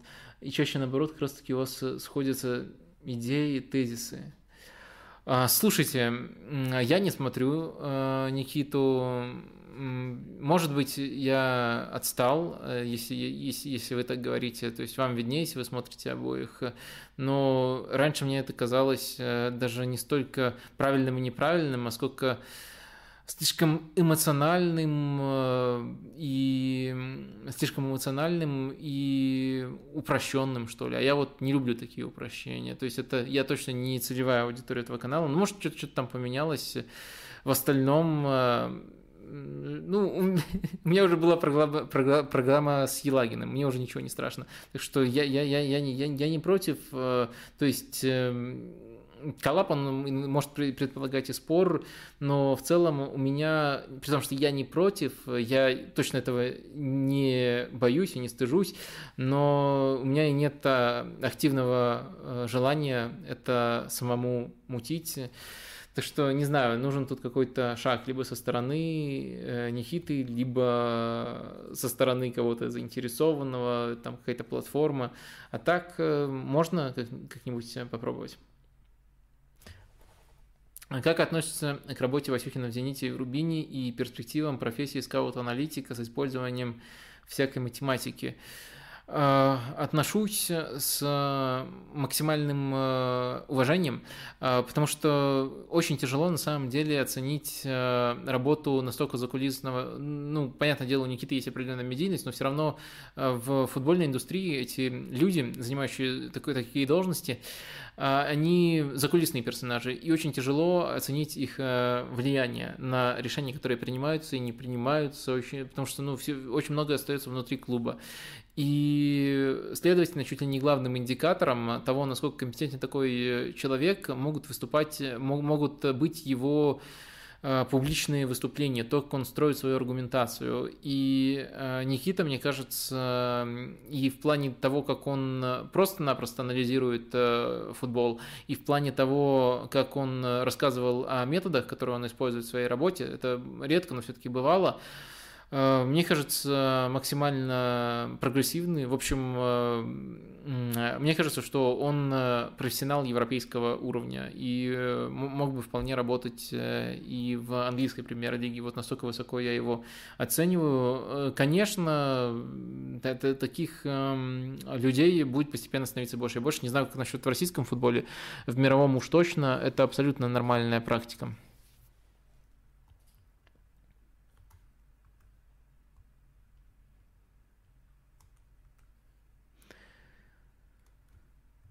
Так. Вадим, как вам кажется, при нынешней заточке команд на, индивиду... на индивид... индивидуальный прессинг возрастет спрос на игроков типа Неймара, умеющих разбить э, Неймара, умеющих разбить такую защиту, перформанс против Аталанты. Ну, не знаю, во-первых, заточенность на персональный прессинг, она не стала такой уж массовой, чтобы покупать футболиста просто, чтобы он разбивал. Это, во-вторых, ты покупаешь Неймара и сам не можешь прессинговать. Так что минусы тоже есть. Э, если все качества сочетаются у футболиста, тогда да, тогда можно, можно, можно это как дополнительный бонус, э, бонус использовать.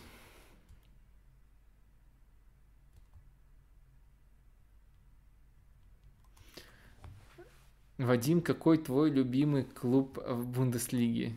Я никогда не задумывался. Ух, наверное, наверное, ну, в принципе, у меня симпатии всегда переходят. Э, точно у меня нет э, большой привязанности к большому клубу, то есть к Дортмунду, либо к Баварии. В Штутгарт, в принципе, нравится, но в целом это все настолько относительно. Но Штутгарт просто всегда почему-то э, немножко нравился. А он также входит в число команд, которые прямо сейчас нравятся. Так что, наверное, вот эту команду могу выделить. А так, э, честно говоря, у меня, у меня больше, если не считать Арсенал, то мне больше Э, интересно боление за идеи, за персоналей, за тренеров, за игроков, а не за какие-то клубы. Ну или за то, что сформировалось в конкретном клубе, но на определенном отрезке. То есть завтра это уйдет, и я не останусь с этим клубом. Я останусь только с одним клубом, таким образом, с Арсеналом на всю жизнь. Комплимент. Ты лучший аналитик. Пишу без пафоса и лести. Это, конечно, я сейчас э, выдумал. Такого комментария никто в чате не оставлял. Но мне кажется, это отличный э, способ закончить сегодняшний стрим. Спасибо всем, кто сегодня был с нами.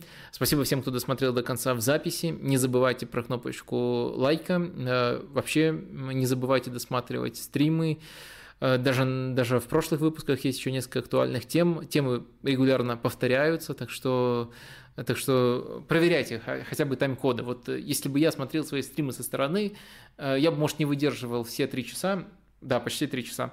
Но проверял бы точно тайм-коды. Вот э, такой лайфхак. Ну, понятное дело, сейчас не, не актуально говорить, но есть еще лайфхак скорости 2.0. Они тоже помогают переваривать видео такого хронометража. Но на сегодня у меня все. Увидимся через неделю, в четверг. Пока-пока.